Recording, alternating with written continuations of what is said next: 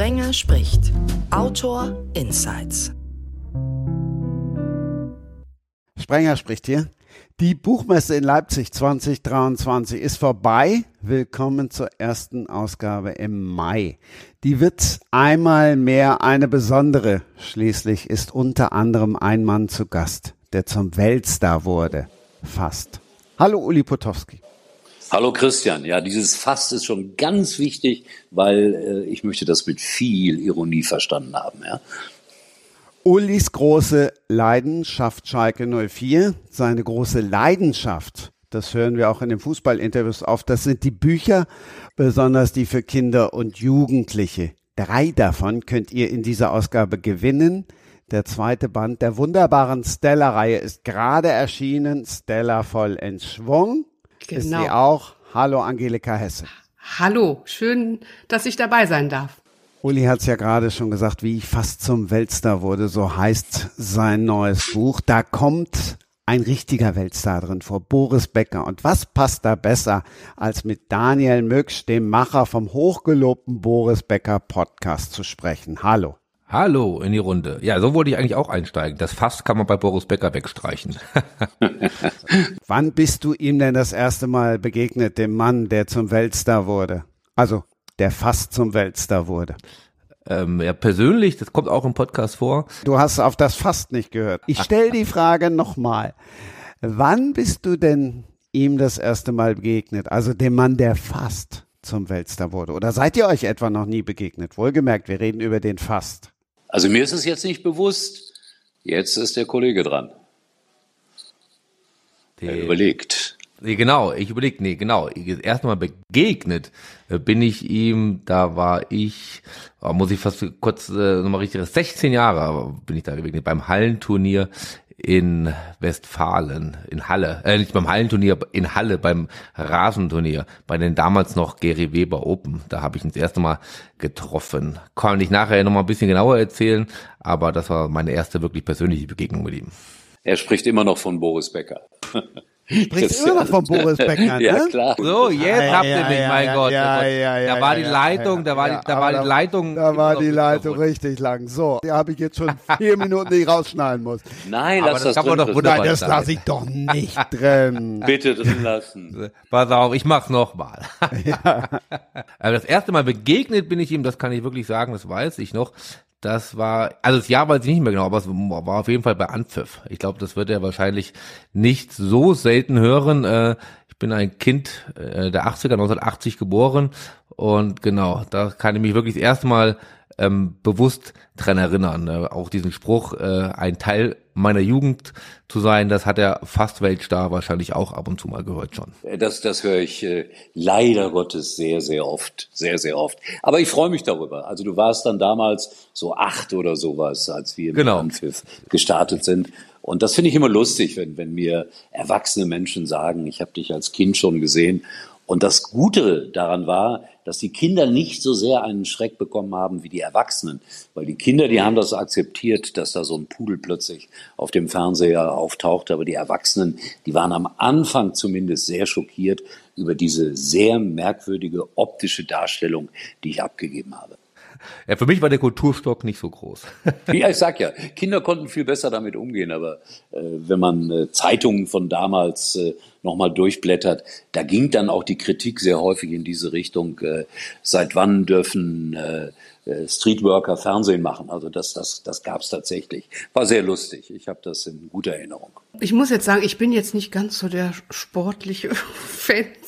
Also ich gucke ganz gerne mal ähm, Sport, äh, aber äh, jetzt nicht gerade Fußball und. Sondern ja, gut, Angelika, welche Sport? Ja, ob, ja so Tanzen, ähm, Eiskunstlauf. Tanzen. Ja, Tanzen, pass ne, auf, also, das ist doch auch meine große Leidenschaft gewesen. Guckst du sowas wie Let's Dance an? Ja, natürlich, auf, auf jeden ja. Fall. Also ja, dann, ich habe jetzt nicht alle Folgen gesehen von dieser ja, Staffel, aber die letzte habe ich ähm, gesehen und ähm, ja, das. Aber dann musst du mich doch vor einigen Jahren auch erlebt haben.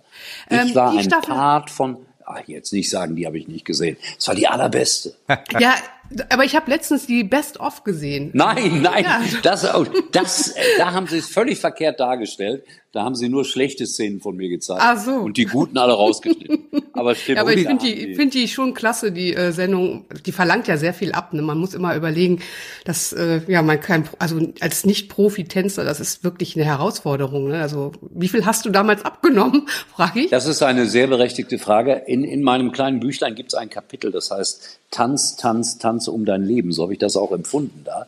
Und jetzt kommt die schreckliche Nachricht. Alle Teilnehmer von Let's Dance haben danach immer erzählt, ich habe drei Kilo, vier, Kilo, vier, vier Kilogramm, fünf Kilogramm abgenommen. Ich war der Einzige, der jemals nach Let's Dance sagen konnte, ich habe vier Kilogramm zugenommen. Weil ah, ich habe ich kaum trainiert. Nein, ernsthaft nicht. Ich habe kaum trainiert und bin lieber mit meiner Profitänzerin dreimal am Tag zum Essen gegangen. Deswegen war ich ja auch so schlecht, aber es war trotzdem eine wertvolle Erfahrung. Ja. ja, toll. Also, also es kommt dann auch in deinem Buch vor. Das finde ich ja sehr spannend. Es kommt darin vor, aber es kommt eher so ein bisschen mit einer negativen Beschreibung. Aha, okay. Hast jetzt nicht so die ähm, positiven äh, Erinnerungen dran. Also war so meine Erfahrung wert, aber ja, würdest du das nochmal machen? Stell mal vor, da kommt morgen jemand an und sagt, Uli, machst du es nochmal? Vielleicht auf Rollen. Also es gab ja auch letztens eine Sendung, die hieß ja ähm, Skate, Skate Fever. Die war auf RTL 2. Da ging es ja, also es gibt ja auch dieses Dancing on Ice, was ich ganz toll finde. Ähm, aber da gab es ja auch auf Rollschuhen. Ja, ich glaube, das hat, das hat, glaube ich, sogar die Sarah gewonnen, die damals auch mit in meiner Staffel dabei war. Ah, okay. Sehr nettes Mädchen im Übrigen. Ja. Und äh, nee, ich würde das nicht mehr machen. Also um Gottes Willen, ist ja lebensgefährlich. Nein, das, das, das, das würde ich nicht mehr machen. Also auch Let's Dance würde ich jetzt nicht mehr machen. Das hat man vor fünf Jahren oder wie lange das her ist. Ja. Da ging das gerade noch so. Aber es ist dann irgendwann der Zeitpunkt gekommen, wo du das wirklich nicht mehr machen solltest, weil äh, das ist dann albern. Nein, das würde ich nicht nochmal machen. Aber ich will nicht ausschließen, dass ich in den Dschungel gehe. Ah so, okay. oh, da, da kommt ja noch einiges auf uns zu. Nein, macht euch keine Hoffnung. Ich glaube, das werde ich nicht tun. Nein, nein.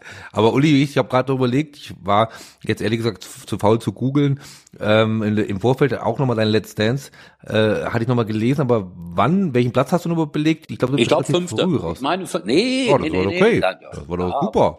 Das war reines Mitleid, ja. Oder andersrum, Andersrum, die Leute wollten mich foltern. Das kann auch der Grund gewesen sein, weil das ist so ähnlich wie im Dschungelcamp. Da macht man ja auch äh, das meistens so, dass sie diejenigen die Aufgaben bekommen, die unsympathisch sind und dann werden die ja da zu den Prüfungen geschickt. Und es kann sein, ja, dass viele Menschen angerufen haben, weil äh, sie dich auch bestrafen wollen dafür, dass du Schalker bist oder sowas. Komm, den wählen wir weiter und weiter, weil ich habe eigentlich deutlich in der Sendung zu erkennen gegeben, mir reicht's eigentlich. Aber es ging weiter und weiter und weiter eine Erfahrung war es trotzdem. Du hast gerade gesagt, davon taucht nicht viel im Buch auf. Wie viel von den 168 Seiten beschäftigen sich denn mit Let's Dance? Ja, das sind vielleicht drei Seitchen. Also mehr ist das nicht. Und ein schönes Foto, das kann ich guten Gewissens sagen, weil da ist dann die Kat Katrin Menzinger drauf und das ist eine hübsche junge Frau aus Österreich, eine absolute Top-Sportlerin und äh, ja, sehr, sehr, sehr, sehr lieb und sehr nett und die hat sich viel Mühe mit mir gegeben, aber mehr als drei Seiten hat das nicht getragen, um Gottes Willen. Und was ist dein längstes Kapitel? Muss natürlich dann gleich die nächste Frage kommen. Ja, das ist eine berechtigte Frage. Ich glaube, das längste Kapitel ist ein Kapitel mit und über einen Kollegen, den Christian auch gut kennt. Ich habe viele Gedanken mir gemacht über Burkhard Weber, der viele Jahre Sportchef war, äh, bei RTL mein Nachfolger, ein, ein guter Freund in den ersten Jahren von RTL und wir waren so etwas wie eine Schicksalsgemeinschaft. Er war dann, ich war erst viele Jahre sein Chef, später war er mein Chef. Das ist immer eine merkwürdige Konstellation bei Sky oder bei Premiere oder bei beiden. Und da habe ich mich äh, sehr ausgiebig damit auseinandergesetzt, wie diese Zeit war, welche menschlichen äh, Dinge sich da abgespielt haben. Das war zum Teil schon auch dramatisch und dann ist Burkhardt leider sehr früh gestorben. Und wir haben es nicht mehr geschafft, ein, ein wirklich langes Gespräch zu führen, was wir uns eigentlich vorgenommen hatten. Aber das ist ja, ähm, ich bin ja dann irgendwann in eine ähnliche Branche zumindest eingestiegen. Ähm, ich würde jetzt mal, ohne das äh, zu kennen, behaupten, dass es das natürlich eher positive äh, Zeilen sind, oder? Also mir wurde es zumindest immer diese Zeit, von der wir ja auch gerade da ein bisschen schon geredet haben, Anpfiff etc., als so diese goldene Zeit des Fernseh-, Sportjournalismus, ja auch irgendwo des Journalismus, des Printjournalismus vor allem, ähm, beschrieben. Also ja, ja, du hast recht. Christian war ja dabei. Der war ja auch in unserer Ursprungsmannschaft bei RTL Plus damals 84, 85, 86, 87 und so weiter. Da war Christian ja auch Mitarbeiter bei uns und das war eine, eine sehr schöne Zeit, weil wir auch noch ein bisschen unbedarfter waren. Man kann auch sagen naiver und es ging noch nicht darum, das ganz große Geld zu verdienen. Und deswegen war das eine sehr, sehr schöne und angenehme Zeit. Und Pannen haben uns die Leute im Fernsehen verziehen. Und äh, weil du ja viel über Boris Becker weißt, äh, erzähle ich dann gleich mal eine meiner größten Fernsehpannen aus dieser Zeit, die mit Boris Becker zusammenhängen. Wir hatten irgendwann mal, ich, ich weiß es nicht mehr genau, 86, 87, haben wir dann zum ersten Mal bei RTL ein Tennisturnier exklusiv gekauft. Das heißt, äh, das war in Chicago gewesen. Und Boris stand im Halbfinale gegen John McEnroe. Und das hatten wir zum ersten Mal wirklich exklusiv, also nicht ZDF, nicht ARD, sondern wir von RTL haben das gekauft und waren natürlich mächtig stolz darauf, das jetzt unserem Publikum präsentieren zu dürfen. Wir hatten auch einen Kollegen nach äh, Chicago geschickt, der vor Ort kommentieren sollte. Und wenn ich das richtig im Kopf habe, um 19 Uhr sollte die über deutscher Zeit sollte die Übertragung beginnen. Ich saß im Studio in Bertrange in Luxemburg und äh, habe so ein bisschen angegeben, natürlich herzlich willkommen. RTL ist stolz, dass wir zum ersten Mal Ihnen wirklich exklusiv Boris Becker aus Chicago zeigen können. Und in diesem Augenblick, wo ich das sage, sagt mein Kollege so auf den Kopfhörer, Uli, äh, sag mal erst Werbung an. Ich denke, was will der von mir? Also sage ich, äh, wir sehen uns gleich wieder, vorher noch ein paar Verbrauchertipps und in der Zeit hat er mir sehr vorsichtig beigebracht, der Kollege, dass das Spiel in Chicago beendet war. Wir waren so doof, dass wir den Zeitunterschied völlig falsch berechnet haben und wir konnten dann dieses Match nur noch als Aufzeichnung senden mit tausend kleinen Unterbrechungen und Fehlern. Aber wir haben es geschafft, das dann zu zeigen. Und heutzutage würde dich äh, die, die Fernsehnation dafür killen. Aber damals fanden die Leute das eher lustig und haben das äh, ja amüsiert zur Kenntnis genommen. Aber das war so auch eines der ersten großen Erlebnisse mit Boris Becker, mit dem ich dann ja noch sehr viele Erlebnisse haben sollte. Das habe ich da aber noch nicht geahnt. Aber dann ist es ja so, dass, oder, oder sagen wir mal so, das ist natürlich, du hast es ja schon angedeutet, etwas, was man heute wahrscheinlich gar nicht mehr verziehen bekommen würde, oder? Ich meine, die Twitter Nation, äh, die Hashtags und die würden einen wahrscheinlich so äh, durchs Dorf treiben, äh, dass man vielleicht gar nicht mal die Chance hätte, es danach nochmal wieder besser zu machen. Nein, du hast vollkommen recht. Du würdest heutzutage öffentlich ja, ich benutze das Wort mal, hingerichtet. Also das ist so. Das, das geht heute so nicht mehr. Damals war das aber wirklich, Privatfernsehen war da noch in den Kinderschuhen. Es war komplett etwas Neues. Äh, die Leute haben uns auch, ja, das kann man so sagen, geliebt. Wir waren wie Robin Hood gegen ARD und ZDF. Also ich gebe noch ein kleines Beispiel. Wir hatten damals die wahnsinnige Idee, eine Betriebsfußballmannschaft aufzumachen und wir haben dann äh, Spiele äh, im, im Saarland durchgeführt und haben dann bei uns im Programm gesagt, so am Gründonnerstag oder wann auch immer, spielt RTL gegen das Technische Hilfswerk. Und dann zu unserem eigenen großen Erstaunen standen in Saarlouis vor den Stadion Eingängen 12.000 Menschen. Wir wussten gar nicht, wie wir das bewerkstelligen sollten. Da gibt es auch ein paar schöne Bilder hier in dem Buch. Also das ist witzig gewesen und anders gewesen. Und deswegen äh, hat man uns auch das mit Boris damals komplett verziehen. Oder ich erinnere mich noch an eine Sache. Da hatten wir Mike Tyson Boxkämpfe eingekauft.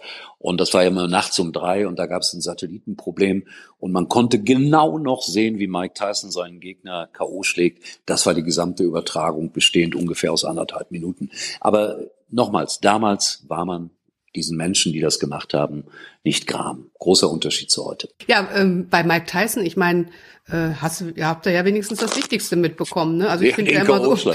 Ja, also das ist doch eigentlich so Performance. Ich gucke ja also Fußball oder so ist ja, ich guck mal Weltmeisterschaft, äh, aber ja, der, mein Mann lästert dann immer so ein bisschen, weil ich gucke immer ganz gerne Portugal, so äh, Ronaldo, ähm, aber mehr so um die Performance willen, nicht der Sportlichkeit, weil ich das immer, ja, so die, man kann das ja auch so unterhaltend sehen und ja. Deswegen, ja, das, ist jetzt Wenn du dann mal Mike Tyson dann nur das Beste rausbekommen hast, äh, vielleicht war der Rest auch gar nicht so ähm, sendewert.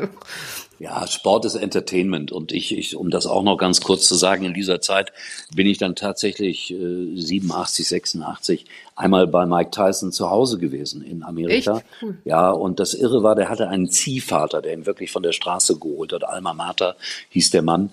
Und das Kuriose war, die haben Tauben gezüchtet. Aha. Und Mike Tyson und Alma Mater haben mit den Tauben gesprochen. Es war ganz verrückt. Also das sind so Erinnerungen, die dir für ewig bleiben. Ich glaube, von Mike Tyson gibt es so Bilder, glaube ich, mit den Tauben. Ne? Gibt auch ein, zwei sehr berühmte Bilder, wo er irgendwie da. Ja, ja, das war so die, die, die zarte Seite in seinem Leben. Ja, die Ja, Tauben. ja, ja. ja. Aber einer der wenigen, hätte glaub- Tiger. Ja, würde eigentlich besser, aber hat er doch auch gehabt, glaube ich. Ja, später. also ich, von dem Film Hangover, ne, da hat er doch ein, da haben die doch einen Tiger geklaut bei Mike Tyson. ja, tatsächlich. Ich, Ja, ja, die haben doch. aber- du kennst den Film nicht? Oh. Nein, ich, ich, ich kenne den Titel des Filmes, aber ich bin ein total unlustiger Mensch und gucke keine lustigen Filme. Ja. Nein, das war ein Scherz. Ja. Ja, aber da spielt er ja mit und da klauen die halt Tiger von ihm. Was man so klaut im Leben. Was man so klaut, wenn man einen Hangover hat. Ja, ja, exakt, ja. Nee, nee, ein besonderer Mensch gewesen und wie gesagt, das war so die Anfangszeit von RTL. Äh, eine ganz besondere Zeit und, und äh, nochmals Sport ist Entertainment, Sport ist Unterhaltung. Aber äh, Angelika, was ist denn so dein Hauptinteresse? Sind es Filme, weil das gerade so ein bisschen durchklang? Oder Auch ja, ich gucke schon ganz gerne Filme und ähm, mit meinen Töchtern natürlich, ne, wenn also wie viele, wie viele Töchter gibt's? Äh, zwei. Also es gibt eine, die schreibt gerade, also die schreibt jetzt bald ihrer, ihr Abi und die andere ist ähm, 15. Ja, also 19 und 15 sind die. Oh, 15, gefährliches Alter, gefährliches Alter. Im Moment geht's noch. die ist allerdings ein bisschen sportlicher und äh, sportlich unterwegs und meine Große liest halt sehr viel. Und ja, aber wir gucken schon ganz gerne Filme. Also es ist jetzt nicht so, dass wir jetzt nur Couch Potatoes sind, aber ähm, Filme haben eigentlich schon auch einen großen Stellenwert bei uns. Äh, Geschichten allgemein, ob es jetzt die Ja, Bücher ja. sind oder eben auch die Filme. Also Ich sage das immer, weil ich sehr viel mit Kindern zu tun habe und vorlese. Eigentlich, ich, ich sage das ungern, wollen Kinder mit Büchern nichts zu tun haben. Ab einem bestimmten Alter, und das ist so um die zehn, da hören die in der Regel auf, sich äh, für Bücher zu interessieren. Aber, und das stelle ich bei meinen Leseveranstaltungen fest, es gibt eine große Sehnsucht nach Geschichten. Das stimmt. Nur man muss Geschichten erzählen können. Und das ist eine Kunst, die uns so ein bisschen abhanden gekommen ist. Da sprechen wir dann aber erst im dritten Teil drüber, weil wir gerade da sind, Angelika. Kommen die Kinder denn irgendwie auf dich mit 14? Das fand ich das Geilste, was ich in der Vorbereitung gelesen habe. Da hast du dein erstes Autorenhonorar bekommen. 20 Mark. So viel habe ich bei ja, RTL auch 20 gekriegt. D-Mark. In der Bäckerblume. Das ist so eine Zeitung gewesen, die lag, also ich glaube, die gibt's heute sogar noch. Ähm, gibt es noch. Hohe Auflage. Ja, ja, die kann man eben beim Bäcker dann mitnehmen und da gab's immer Horoskop und ähm, Geschichten und da konnte man immer Geschichten, also Tiergeschichten haben die immer gesucht und ähm, ich wollte also unbedingt Schriftstellerin werden und ich habe gedacht, das ist jetzt, äh, ja, das ist jetzt der Anfang und dafür habe ich auch noch 20 Mark bekommen. Die habe ich Immerhin. die Anfang. Geschichte. Immerhin. Daniel, was hat der Playboy bezahlt, wo du mal gearbeitet hast? Ja, der hat ganz anders bezahlt. Für Fotos Nein, nein, oder nein, für. Geschichten? Ja, ja. ähm, ja, je nachdem, was man so im Rucksack dabei hatte. Ne? Nee, ich war der Playboy, ähm, ja, aber das ist deswegen, das, das schließt sich ein bisschen der Kreis aus zu dem, was der Uli gesagt hat, als ich da angefangen habe und auch in den Medien und äh, auch was Angelika von der Bäckerblume ja gesagt hat, ähm, war es, glaube ich, so, dass äh, ihr schon noch eine Zeit auch da hattet, wo es den ganzen Printmedien auch noch viel besser ging. Also ich kenne leider, und das muss ich wirklich sagen, den Printbereich nur als Krisenzeit. Also da war die Bezahlung schon immer wirklich ein großes Thema und da musste man schon sehr verhandeln, was das nicht meine größte Stärke und Leidenschaft ist. Also ich habe mich dann relativ schnell äh, zufrieden gegeben, aber ähm, so von Gehaltserhöhungen oder uns geht's gut, wir leben doch hier in einer äh, florierenden Branche. Dieses, dieses äh, kannte ich weder beim Playboy noch bei Focus noch bei Bunte, geschweige denn von Tageszeitungen. Also äh, da kann ich nachher vielleicht noch ein bisschen was erzählen, dass das doch in manchen anderen Mediengattungen momentan ein bisschen besser äh, funktioniert und ähm, diese äh, Bezahlungen im Medienbereich für mich doch an manchen Stellen heute auch echt ein Problem sind, warum wir doch auch teilweise Nachwuchsprobleme haben. es sind ja auch unglaublich viele Zeitungen jetzt eingestampft worden, ne? Hier so, was weiß ich, die Barbara und die, ich glaube, äh, die, die Brigitte Wummen und etliche Zeitungen. Also ich meine, klar, wer äh, ja, unsere Generation liest vielleicht noch mal eine Zeitung, aber ähm, die junge Generation, dann kauft die sich mal eine Zeitung. Das ist irgendwann macht den Kinderzeitschriften auch vorbei, ne? Oder so Bravo, das, das ist unser Medium schlechthin. Also, ne, wenn man Poster haben Total, wollte, kommst ja. da. Und heute ähm, interessiert das keinen mehr. Du folgst ihm auf Instagram oder auf TikTok. Genau. Und ähm, damals hatte die Bravo ja eine richtige Macht. Also das war ja wirklich auch eine Macht, die konnten Stars machen. Das ist ja heute nicht mehr. Und ich habe mich mal, als ich 14 Jahre alt war, beworben als Bravo Boy. Das gab's ja damals. Nein. Bravo Boy und Bravo, Bravo Boy. Boy. Ja, ja, da wurde so also eine der, Wahl der gemacht. Zum, ja, der Drang zum Weltstar war doch schon relativ früh vorhanden. Das wollte ich ja, ich wollte ja. es ja zugeben. Ich glaube, ich bin Sechstausendster geworden dann. Ja. Wow. Ja. Nein, das hat's alles gegeben. Aber äh, du hast ja recht, das, das lässt leider nach im Online-Zeitalter auch kein Wunder, wo man ja auf vieles zurückgreifen kann und blitzschnell und noch schneller und eine Zeitung kaufen. Das ist, hat ja alles was mit Arbeit zu tun, währenddessen ich das hier auf meinem Smartphone natürlich in Sekundenschnelle bekomme. Aber ich finde es nicht gut. Äh, aber ich werde es nicht zurückdrehen und äh, trotzdem kämpfe ich ja für das gedruckte Wort, für das gesprochene Wort nach wie vor und unverändert. Und ich hoffe, dass wir doch alle noch eine Überlebenschance haben. Ich denke mal, es ja, ändert sich einfach nur. Ne? Also so die Tageszeitung, also meine Töchter, die würden jetzt keine Tageszeitung mehr kaufen. Ähm, ich glaube, da verpassen manch, auch die ein oder andere Zeitung verpasst einfach so ein bisschen den Anschluss. Also man muss ja irgendwo noch die junge Generation anziehen. Ne? Und da denke ich immer, wenn man es gut macht mit Podcast, bei Podcast und äh, gehört wird wirklich sehr viel im Jugendbereich ähm, kann man da noch was drehen. Ne? Aber wenn man so bei seinen alten, es gibt ja viele Tageszeitungen, die wirklich gar nichts verändern. Ne? Und irgendwann kauft keiner mehr ein Abo und äh, oder geht zum Kiosk und kauft sich eine Tageszeitung. Ja, ja, ja, leider. Das sehe ich ganz genauso.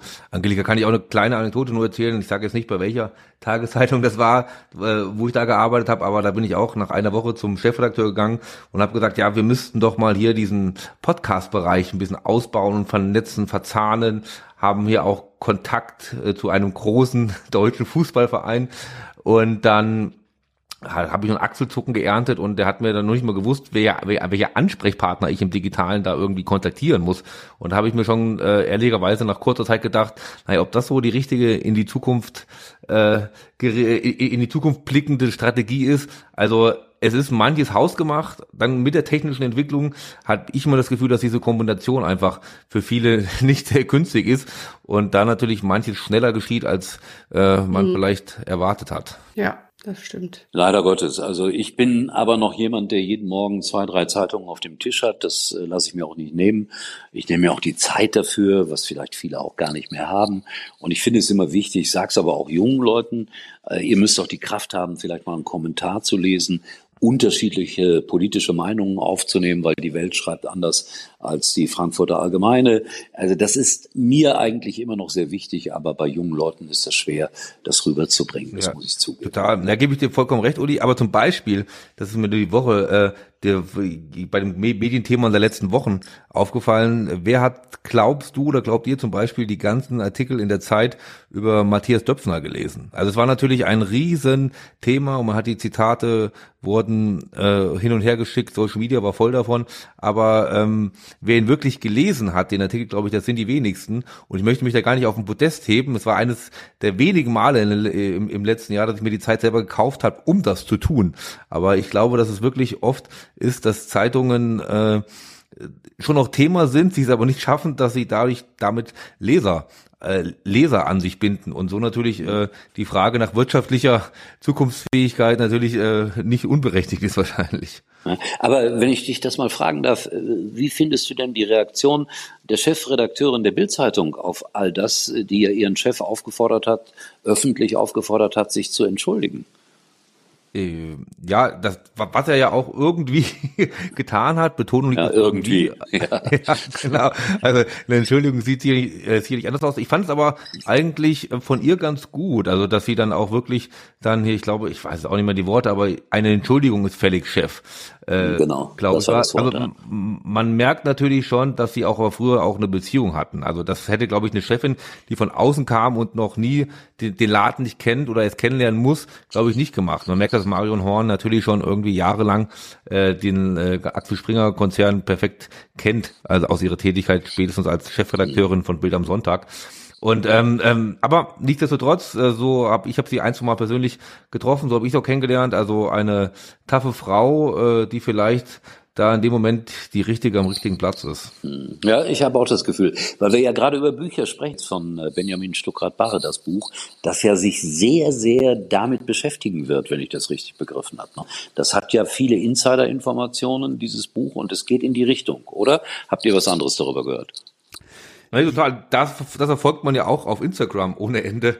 Wie Na, ich bin jetzt nicht so, der, ich bin da leider überhaupt nicht aktiv, aber dann erzähl es mir, es interessiert Ja, mich. er ist wirklich da, ähm, man mag es gut oder schlecht finden, aber er hat da seit Wochen, äh, äh, ich glaube, jeden Prominenten, den man in Deutschland sich ausmalen kann, der da mit ganz kleinen Clips Werbung für das Buch macht und ähm, ich bin, also ich mag ihn als Autor, als Schriftsteller wirklich sehr, sehr gerne. Ich finde es immer bewundernswert, die Sprache, die er findet und wie er die Sprache findet. Äh, bin da jetzt wirklich mal gespannt auf das Buch. Äh, und auch, ob ich es le komplett lesen werde. Ich glaube, ich werde es mir schon besorgen. Ist auch immer so eine Frage, wie liest man es zu Ende? Es könnte auch ein Buch sein, über das auch wiederum viel geredet wird, aber die wenigsten haben es gelesen. äh, aber ähm, nee, ist wirklich äh, sehr spannend. Ich meine, man könnte jetzt auch in die medienethische Diskussion, was ja auch bei dem Zeitartikel nicht zu wenig äh, passiert ist, abdriften und wie darf man da aus privaten Nachrichten zitieren und äh, aber ähm, äh, ich glaube, oder, oder sagen wir mal so, ich bin gespannt, äh, was uns da noch so erwartet. Die meisten Werke von Stuttgart Barre haben einen ja nicht enttäuscht.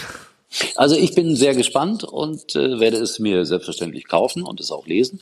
Und ich erzähle immer gerne, dass ich einmal in meinem Leben ein Geschäft gemacht habe mit Benjamin Stuckrad-Barre. Jetzt müsst ihr fragen, was für das ein Geschäft. Ja, das wollte ich gerade fragen. Aha, was denn für ein Geschäft? Ganz verrückte Sache. Ähm, ich habe vor vielen, vielen Jahren, als Harald Schmidt noch täglich bei Sat 1 gesendet hat, hatte ich einen Freund, der hat jeden Tag so fünf Minuten oder drei Minuten äh, Quintessenz gesendet und zurechtgeschnitten für Radiosender, äh, die das dann morgens in ihren Morgenmagazinen nochmal gesendet haben, was mhm. Harald Schmidt am Abend vorher gesagt hat. Und dann habe ich dieses gesamte Material äh, da vorgefunden in dem Studio und habe gefragt, wem gehört das eigentlich? Gehört das Harald Schmidt? Gehört das Sat 1? Wem gehört das? Und dann sagte man mir, äh, das gehört Sat 1. Und dann habe ich den Merchandising-Chef von Sat 1 angerufen und habe gesagt, sag mal, ist es möglich, dass ich dieses ganze Material kaufe, weil ich würde gerne zwei CDs daraus machen. Und dann hat er gesagt, ja, du kannst das kaufen. Die Rechte hat nicht Harald Schmidt, die haben wir. Und dann habe ich das gekauft Allerdings erst, nachdem ich einen Anruf gemacht habe bei einer Schallplattenfirma, nämlich bei Edel, und da hat damals Benjamin Stuckrad Barre gearbeitet. Und habe ihn gefragt, kannst du dir vorstellen, dass das äh, interessant ist für euch als Plattenfirma? Damals war das noch so. Und dann habe ich ihn gefragt, äh, was seid ihr bereit dafür zu zahlen? Und dann hat er mir eine Summe genannt, die viermal höher war als das, was ich an Sat 1 bezahlen musste. Und dann habe ich mit diesen zwei Telefonaten einmal in meinem Leben viel, viel Geld verdient. Also es waren wirklich zwei Telefonate und es gab dann zwei CDs und in dem Zusammenhang habe ich Benjamin Stuckrad-Barre auch in Köln zwei, dreimal getroffen. Es war sehr interessant, mit ihm in einem, in einem Café zu sitzen und äh, er war noch ein bisschen anders drauf damals als äh, heute, glaube ich. Aber interessant, diese Person mal kennengelernt zu haben. Und da war er aber in der Funktion des A&R-Managers, des Geschäftsmannes. Interessante Begegnungen, die man so hatte im Leben. Ja, ah, lustig. Aber das ist lustig, dass er gerade danach auch äh, Harald Schmidt ja auch noch eine lange lange Begleitschaft, ja, ja, wie das genau. so mit, mit Harald Schmidt danach auch hat und das genau das Thema es auch war. Ja. Die haben auch gut zusammengepasst, ja.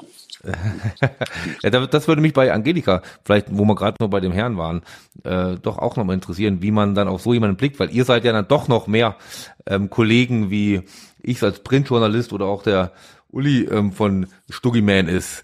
Ähm, findet man das dann auch einfach äh, sehr, sehr gut, wie so jemand schreiben kann? Oder sucht man dann bewusst, wenn man solche Autoren hat, solche, die, sag ich mal, äh, sehr, sehr bekannt äh, sind, ähm, dann noch, noch mal direkt auch nach Fehlern und sagen, aber das war auch nicht korrekt, wie er es gemacht hat? Nee, ich lasse mich da eigentlich immer relativ gut also darauf ein. Ich bin halt auch ein großer Fan von Biografien, also ich liebe Autobiografien. Und ähm, ja, ich bin da eigentlich äh, vor total unvoreingenommen. Ähm, ich habe von ihm jetzt noch nichts gelesen, außer ein Vorwort habe ich mal von ihm gelesen, nämlich bei der, der ist nämlich als Vorwort bei der Bill Kaulitz Autobiografie. Den finde ich nämlich ähm, als Mensch total spannend. Ich habe da so eine ganz äh, bunte Richtung und ähm, ja, also ich finde es immer sehr spannend, wenn Leute aus dem Nähkästchen plaudern und immer gut, wenn sie auch wirklich ähm, ja so reden, wie der Schnabel ihnen gewachsen ist. Manchmal hat man ja so die einen, es gibt ja Biografie. Ich habe auch schon die Boris Becker Biografie gelesen vor vielen Jahren. Ja, einige. Ja, gibt's ja einige. Ja, es gibt aber auch ja, also es gibt gute Bio Autobiografien. Zum Beispiel die beste Autobiografie, die ich hier gelesen habe, war von ähm, Andre Agassi. Also die fand ich total toll. Wenn mich jemand fragt, hast du eine Empfehlung, dann empfehle ich immer die, die fand ich richtig gut. Und dann gibt's wieder so die anderen, wo du merkst, ach, da ist jetzt jemand gekommen und hat gesagt, komm, schreib doch mal ein Buch, kannst du Geld mitmachen? Und der hat gesagt, oh, was soll ich über mein Leben? Und eigentlich will ich gar nicht so viel Privates ähm, rausbringen und hat, lässt sich dann dazu überreden. Und ich glaube, der Benjamin, ähm, ähm, genau, ich glaube, der redet auch so wie der Schnabel ihm gewachsen ist und ähm, authentisch und ehrlich, glaube ich. Also so würde ich das jetzt einschätzen, kann ich es aber auch nicht hundertprozentig sagen. Aber interessant, dass du sagst, so Sport ist nicht dein Hauptding, hast aber die diese Autobiografie von Agassi gelesen. Ja, äh, ja. Das, das Schöne ist, dass das hat mir mal unglaublich geholfen. Jetzt kommt schon wieder eine kleine Anekdote, denn äh, ich habe an dieser Autobiografie so ein ganz klein wenig mitgearbeitet und war Echt? dann einige Wochen später ähm, so der, der, der Telefonkandidat, also der Telefonjoker bei Wer wird Millionär. Ach, echt? Ja, und zwar für meinen ehemaligen Freund und, und Kollegen, ne, ehemaliger Freund ist falsch, ist immer noch ein Freund, Peter Klöppel, der saß in der prominenten Ausgabe und es ging um 500.000 Mark, glaube ich, damals noch, bin ich mir jetzt nicht so ganz sicher. Und die Frage lautete, Achtung, die stelle ich jetzt auch an euch, äh, in welcher Sportart hat der Vater von Andre Agassi an Olympischen Spielen teilgenommen. A. Karate, B. Boxen, C. Ringen oder D. Taekwondo. Oh Gott, das weiß ich nicht mehr. Ich Wenn weiß ich das nicht wüsste, dann äh, glaube ich, müsste ich auflegen. Ich glaube Boxen. ich würde also jetzt mal Boxen tippen. Ja, ja. Ich würde Boxen ja. tippen, aber ich weiß es nicht hundertprozentig. Ich kann mich nur an den Anfang der Biografie, also dass er immer diese Höllenmaschine da aufgepackt hat und der Envil eben schon weiß ich nicht, wie viele tausend Bälle pro Tag ähm, wer also ich, also schlagen musste. Wenn ich nicht zufällig daran mitgewirkt hätte, hätte ich es auch nicht gewusst. Aber der Vater. Was denn Boxen? Nein, nein, leider nicht. Nein, nein, es war nicht Boxen. Der Vater Perser, Nationalsportart. Ah ja, stimmt, Iran, Perser. Ja, ja. Ringen, Ringen, okay. war das Ding. Ja. ja. Und das ist natürlich toll, wenn du so Telefonkandidat bist ja. und so ganz großkotzig sagen kannst. Ringen natürlich. Ja, das, ja. Aber das war, fiel mir gerade einer zu erzählt, dass, dass du diese wirklich gute Biografie gelesen hast. Ja. Schon eine Geschichte. Aber ja. wo hast du da dann mitgearbeitet, Uli? Das, das interessiert mich schon, weil ich würde jetzt mal, äh, nein, ich würde jetzt mal äh, tippen an der äh, Über Übersetzung irgendwie, oder? Nein, nein, nein, oh Gott, mein Englisch ist so schlecht. Nein, ich habe dann sozusagen eine längere Empfehlung dafür abgegeben, findet man auch, glaube ich, noch im Internet, äh, warum man das unbedingt lesen muss und welche Dinge da äh, wirklich prägnant und wichtig sind. Und deswegen hatte ich die Fahnen alle und habe da reingeguckt und habe dann im Grunde genommen war es nicht mehr als ein PR-Text, aber daran habe ich sehr intensiv mitgewirkt damals, ja. Aber ähm, ich muss jetzt doch noch mal einen kleinen Spoiler reinhauen, Uli. Gerne. Und zwar, und zwar eindeutig äh, um die, weil, weil ich eben nicht umsonst Ja gesagt hätte beim Boxen. Das müssen wir nochmal nachträglich von unserem Schiedsrichter dann klären lassen. Ich bin mir sehr sicher, dass es Boxen gewesen ist, äh, äh, wie der, äh, wo der Herr Agassi teilgenommen hat, der Mike. Agassi bei den, an, an Olympischen Spielen. Du glaubst Google, nicht, dass ich jetzt damit ein, damit, dass ich jetzt dazwischen grätschen würde, wenn ich nicht Google schon offen hätte. Aber ich, ich schwöre bei Gott, dass es damals Ringen als richtige Antwort durchgegangen ist. Steht denn da auch, dass er auch Ringer oh, war? Jetzt haben wir, oh, mal, jetzt, jetzt haben wir 500.000 Euro aberkannt. Sagen, die müssen wir ja im, im Nachhinein noch. Ja. Im Nachhinein aberkannt. Ja, na gut. Der, okay. Unser Gesprächsleiter, Herr Sprenger, wird hält sich raus. Sein Kilogramm. Vater war ein iranischer Boxer, war zweifacher Olympiateilnehmer im Boxen. Ja, dann habe ich das Punkt alles durcheinander Hätte man mich mal als Telefonjoker genau. genommen. Oder habe ich mich jetzt schön blamiert. Dankeschön, hat gut getan. Ja, ja, ja, ja, ja, was machen wir denn damit? Äh, Schneiden die halbe mit. Nein, lass nicht? es drin, Christian, lass es drin. Ich stehe dazu. Ja. Naja, aber es ist lange her, aber komisch, ja, merkwürdig. Okay, Boxen. Beim nächsten Mal machen wir es richtig. Also wenn ihr eine Frage zum Tennis habt und irgendwo mal auf irgendeinem Stuhl sitzt, dann fragt einfach Nicht den, Uli. Den Möcksch. Der Möcksch, der weiß alles. Uli, was steht denn in dem Buch noch drin, was wir jetzt äh, vielleicht wir dass ihr widerlegen könnt. Buch Ja. machen. Sehr gut. Ja, die Akte Boris Becker gibt's ja natürlich in meinem Buch auch. Das ist ja klar. Ja.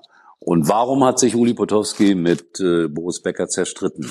Das ist die Frage. Klick noch einen drauf, weil Daniel hat ja auch den Boris Becker Podcast gemacht und da hören wir jetzt den Trailer zu. Ex-Tennisprofi Boris Becker muss für zwei Jahre und sechs Monate ins Gefängnis. Das hat ein Gericht in London soeben verkündet. Dies ist die Geschichte eines deutschen Helden. Unerreichbar, unerreichbar für Kevin Curran. Der Wimbledon-Gewinner 1985 heißt Boris Becker. Die Geschichte seines Aufstiegs. unglaubliches Selbstbewusstsein, unglaublich in jeder Situation zu sagen, ich bin sowieso der Beste. dieser Biss, diese Leidenschaft auf dem Platz, die Emotionalität, aber vor allem dieser Wille, der sprichwörtlich ja Berge versetzt hat. Und die Geschichte seines Absturzes. Ja, wir hatten ein Problem oder er hatte ein Problem, ein grundsätzliches Problem. Das war seine Beratungsresistenz. Wie aus einem 17-jährigen Leimener unser Boris wurde. In Deutschland war der einfach Kultfigur Nummer eins. Weltweit ist es ein Wahnsinn, wie die Leute den Boris suchen und wie die ihn vereinnahmen wollen. Und wie aus dem Weltsportler Becker ein inhaftierter Straftäter. Er hätte äh, sich entschuldigt, er hätte sich reuig, zerknirscht gezeigt, er wäre vielleicht auch im Sack- und Büßergewand vor Gericht erschienen, er hätte noch ein paar Pfund für die Gläubiger gesammelt, da bin ich mir sicher, da hätte ihm die Richterin Bewährung gegeben. Ein deutsches Drama. In seinem Fall hat äh, das Erwachsenwerden tatsächlich buchstäblich vor den Augen der Weltöffentlichkeit stattgefunden. Die ganze Geschichte. Das Beste, was wir anzubieten haben, natürlich unser Boris. Unser Boris. Überall da, wo es Podcasts gibt.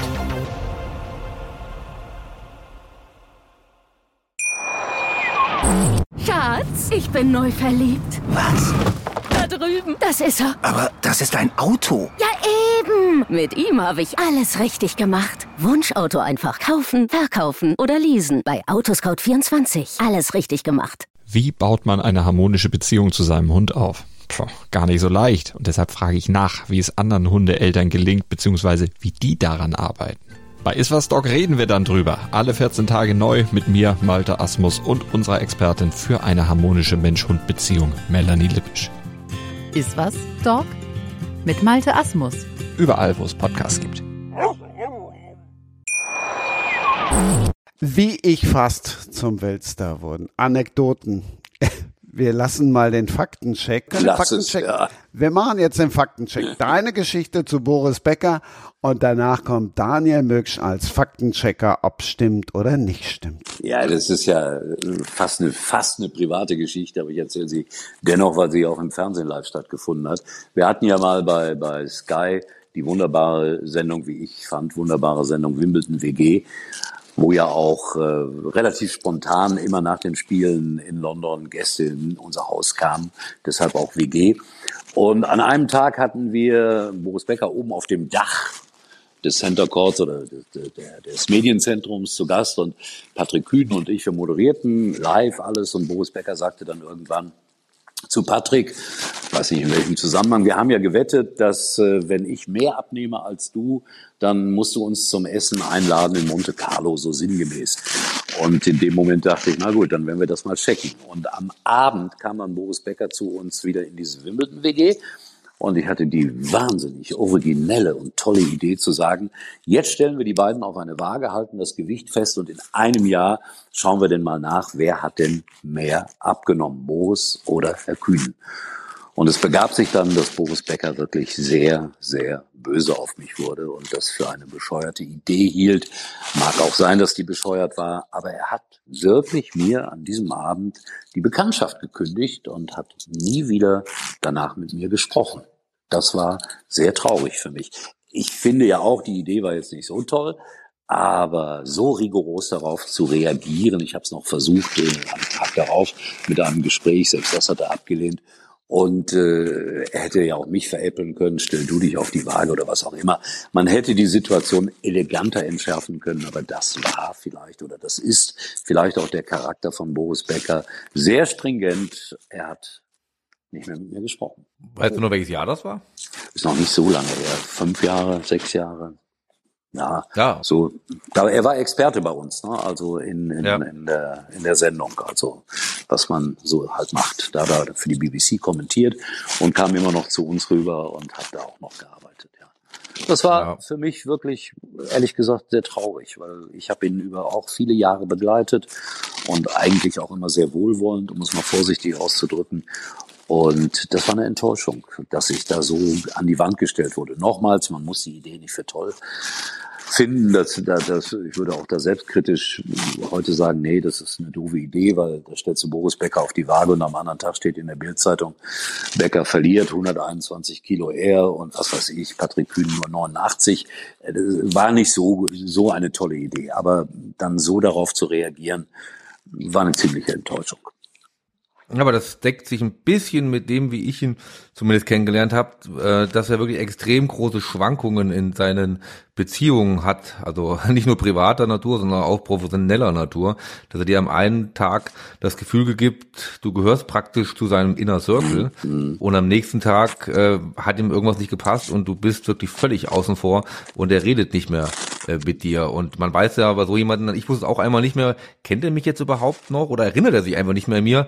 Aber dann habe ich dann auch erfahren, das war Zeiten, wo ich dann auch noch für Bunte gearbeitet habe, was für ihn ja auch ähm, oft ein schwieriges Verhältnis war. Und dann ist das einfach wie weg. Dann, dann, dann äh, macht er dich verantwortlich für alles, was dann da irgendwie passiert. Und Absolut. Hat, und hat dann gar keinen, äh, kann er gar nicht differenzieren, dass da vielleicht auch, dass da vielleicht auch, wie du ja sagst, vielleicht nicht immer die schlauste Idee gewesen ist, aber das doch nichts damit zu tun hat, was so dieses Gesamtverhältnis, äh, Verhältnis, die Beziehung irgendwie betrifft. Ne? Ja, man hätte es ja auch ein bisschen sportlich humorvoll sehen können. Ne? Ich glaube, Naja, das kann man so, so, ein, so ein Spruch kann man ja auch wegwischen und dann Ja, ja, so, das, das wäre die äh, richtige Humorspruch äh, ab ne, und dann ist gut. Aber Ja, ja. vielleicht war es einfach nicht der richtige Tag. Manchmal erwischt, also ich glaube, es ist auch sehr schwierig für jemanden, der immer in der Öffentlichkeit steht, Ja, das immer das Richtige zu sagen und manchmal hat man einfach vielleicht auch mal, ja, man steht ja immer als Person dann auch äh, da und äh, möchte vielleicht dann auch einfach mal als Person privat bleiben und ja, vielleicht ist es Nochmal, einfach das, das, das vollziehe ich auch nach. Aber wie gesagt, es gab dann am nächsten Tag von mir den Versuch, mit ihm Ja. nochmal ins Gespräch zu kommen, was er einfach Mhm. schlichtweg abgelehnt hat. Das war, das habe ich nicht verstanden, weil ich habe mit ihm gesprochen, unmittelbar nachdem er zum ersten Mal äh, in Wimbledon sozusagen beim ersten Mal seine Karriere beendete. Da haben wir eine Live-Sendung gemacht, eine Stunde aus dem Nichts heraus über Boris Becker. Wunderbar, wunderschön, äh, sehr emotional mit allem, was dazugehörte. Und deswegen habe ich das da an dem Abend nicht verstanden. Kritik berechtigt, okay, aber nicht dieses rigorose eigentlich den, den, den Uli an die Wand stellen und ihn, ja, das war nicht schön. Das verstehe ich. Vielleicht hört er das ja jetzt. Daniel, hat er denn den Podcast gehört? Alle sieben Folgen. Weißt du was? ähm, ja, also ob er es wirklich gehört hat, da müsste man wirklich äh, ihn persönlich fragen. Ich weiß, dass er da von der Existenz des Podcastes weiß. Man sieht, kann das ja heutzutage das immer wieder bei Social Media auch sehen. Er hat auch immer meine äh, Postings äh, verfolgt, gelesen, die ich rund um den Podcast gemacht habe. Ähm, also ich gehe ehrlicherweise davon aus, dass er reingehört hat und auch einige Folgen gehört hat, aber mh, zu 100% sicher sein kann ich mir da nicht. Ja, du musst auch aufpassen, nichts mit Gewicht sagen. Sonst bist du auch. Na, das hier. war mir ja, na, das, das ähm, fand ich gar nicht so, oder, oder, oder sagen wir mal so, diese Schere habe ich versucht von Anfang an aus dem Kopf zu nehmen, weil es war natürlich im Entstehungsprozess immer ein bisschen die Frage, wollen wir das nur machen, wenn Boris in Anführungszeichen mitmacht, wollen wir es sozusagen mit ihm äh, Mhm. machen und ähm, relativ schnell äh, bin ich sozusagen als Initiator für diese grundsätzliche Idee, aber auch auf den Trichter gekommen, dass das vielleicht gar nicht so gut ist, dass wir äh, denjenigen dabei haben, weil natürlich dadurch auch direkt eine ähm, Schere in Gang gesetzt wird, die er im Kopf hat, die man selber vielleicht auch im Kopf hat und es dann doch sehr, sehr viel PR aus Sicht des Protagonisten gibt. Und da können wir Mhm. vielleicht dem den Sprung zur äh, äh, zum äh, Resümee, was ich viel bekommen habe, ähm, zu dem Podcast äh, machen, dass lustigerweise das, was ich am meisten als positive Kritik höre, dass das äh, sehr wohltuend wäre, dass, dass derjenige nicht dabei ist, was äh, erstmal ja. ein bisschen paradox klingt, aber dass es dadurch äh, authentischer wirkt und dadurch irgendwie äh, nahbarer wird. Also ich hatte das Gefühl, dass viele äh, Zuhörerinnen ähm, bisschen ich will sagen, fast genervt sind von manchen Dokus, die man auf den Streaming-Plattformen Netflix, Amazon Prime etc. bekommt, wo dann Fußballmannschaften oder auch Sportler ihre Tür öffnen dass jemand sie begleiten darf, aber natürlich dann extrem darauf achten, was rausgeht, was gesagt wird und dass man dann äh, eher das Gefühl hat als Zuschauer, na ja, das ist ja schon äh, nah vor der in Anführungszeichen Verarschung oder das ist wirklich sehr, sehr, sehr PR Gedöns, was mir da vorgesetzt bekommt. Das, schon, das, das, geht dann schon Richtung Beweihräucherung, ne? So. Genau. Ja, man muss genau. immer dann aufpassen, dass das geht dann nur in die eine positive Richtung. Man kann nichts ähm, ja, mal auch mal Kritik üben, ne? Das genau, und das ist ja gerade bei Boris ein bisschen freier halt, dann wahrscheinlich, gibt's, ne? Genau, gibt's ja da wirklich einige Anknüpfpunkte, wo man da äh, Kritik äh, üben kann und das war ähm, mir auch absolut wichtig, dass dann auch wirklich diese Facette nicht zu kurz mhm. kam. Auf der anderen Seite war es aber überhaupt nicht mein Ansatz, das so kritisch zu machen oder, oder in diese Häme, in diesen Spott einzusteigen, den man ja äh, in den letzten Jahren teilweise nicht unberechtigt zu Boris Becker. Ja, aber den finde ich auch ganz schlimm, finde ich. Also ich finde das ganz schlimm, wenn so so Leute, die also als Stars hochgehoben und gelobt und was weiß ich nicht und ähm, dann passiert vielleicht irgendwas äh, im Leben dieser Menschen, die ja auch nur Menschen sind und dann ähm, ja dann kommt da so ein Shitstorm. Also das finde ich ganz schlimm und ich also so, überhaupt generell so der Druck auf Sportler oder auf Stars, wenn man mal ganz oben top war, ähm, dass man nicht wieder fallen darf. Und keiner kann sich ja immer auf der Spitze halten. Das finde ich immer so schlimm, dieses Zerreißen dann von, ja, von Leuten. Also auch bei Boris Becker, muss ich sagen. Ähm, ja, total. Nee, natürlich den auch so verfolgt. Ich bin jetzt nicht der super Tennisprofi. Aber klar, der hat mit Sicherheit ganz viele Fehler in seinem Leben gemacht, aber die machen wir ja auch, ne? Und ja, total. Nee, ich habe auch, das war mir ähm, auch, auch wichtig, diese, ja, diesen Hype, diese, wirklich, ja, dieses Glücksgefühl, dass er ja auch eine mhm. Zeit lang über Deutschland, kann man ja wirklich einfach so pathetisch sagen, äh, ge gebracht hat, auch nochmal darzustellen, dass es auch nochmal so eine kleine Zeitreise gibt, Anfang der 80er oder Mitte der 80er bis zu seinem Karriereende 99, wie er das geschafft hat, dass Leute, die sich für Tennis 0,0 vorher interessiert haben, auf einmal nachts aufstehen und sechs Stunden vorm Fernseher verbringen, was ja. einfach ja heute, gerade wo man noch mehr Möglichkeiten hat, sich das rauszusuchen, was man will, fast unvorstellbar ist. Und wie dieser... Ja, das, das Lustige war ja, dass die Leute zum Teil die Regeln erstmal kennenlernen mussten. Das Zählen beim Tennis, das war ja für manche ein äh, was völlig Neues. Hier. Ja, ja nee, ja. total. Ich, war, ich kann mich erinnern, dass meine Oma, also das, die war, also Ur, nee, stimmt gar nicht, Uroma war es, irgendwann mit 89 Jahren mit dem Tennisschläger bei uns im Hof stand und hat gegen die Wand geschlagen, nur mal um zu probieren, wie schwer oder leicht das ist. Und das, das ist ja wirklich eine 89-jährige Frau, die dann nochmal einen Tennisschläger in die Hand nimmt, nur weil sie irgendwo da im Fernsehen mal Boris Becker gesehen hat. Also das ist natürlich auch äh, eine unglaublich äh, schöne Zeit gewesen, die ich ja zugegebenermaßen äh, nicht wirklich bewusst mitbekommen habe, auch aus, aus Erzählungen und später dann doch auch ein bisschen bewusster mitbekommen habe. Und ich finde, diese Zeit kam in den letzten Jahren oft einfach auch zu kurz, was dieser, äh, was er für eine schöne Zeit ähm, uns gebracht hat. Aber dafür gibt es ja auch mehrere Folgen. Nichtsdestotrotz gibt es ja auch genug, was man da kritisieren kann und diesen äh, unglaublichen Absturz oder diese unglaubliche Dramatik, die sich in den letzten Jahren um ihn äh, ergeben hat, die darf natürlich bei so einer, bei so einem Projekt auch in, in keinster Weise außen vor bleiben. Ja, man darf halt auch nicht vergessen, also ich denke immer, ne, der, der, mein Gott, das war also ich sehe ja, meine Tochter ist 19, da denke ich immer so, ich kenne Jungs und die Freunde meiner Tochter und dann denke ich immer, mein Gott, der war erst 18, ne? Oder? War der 18? 17. Er war 17. 17, ja. 17 war er, ja. Und ähm, das finde ich immer so ganz schlimm. Dann ähm, ist schwierig, glaube ich, in so einem Alter mit so einem, ja, damit umzugehen, dass man da so gehypt wird. Und ich glaube, das, das ist, glaube ich, auch bei, ob es jetzt Tokyo Hotel ist oder ja, alle anderen, die so früh schon so viel Ruhm hatten, ähm, da, da auf dem Teppich zu bleiben, ich glaube, ist sehr, sehr schwierig. Und Man kann sich ausmalen, Hat wie wahrscheinlich seine war, Berechtigung als, als, als auch man so ein 17 bisschen, ne? war, ne? Also Ja.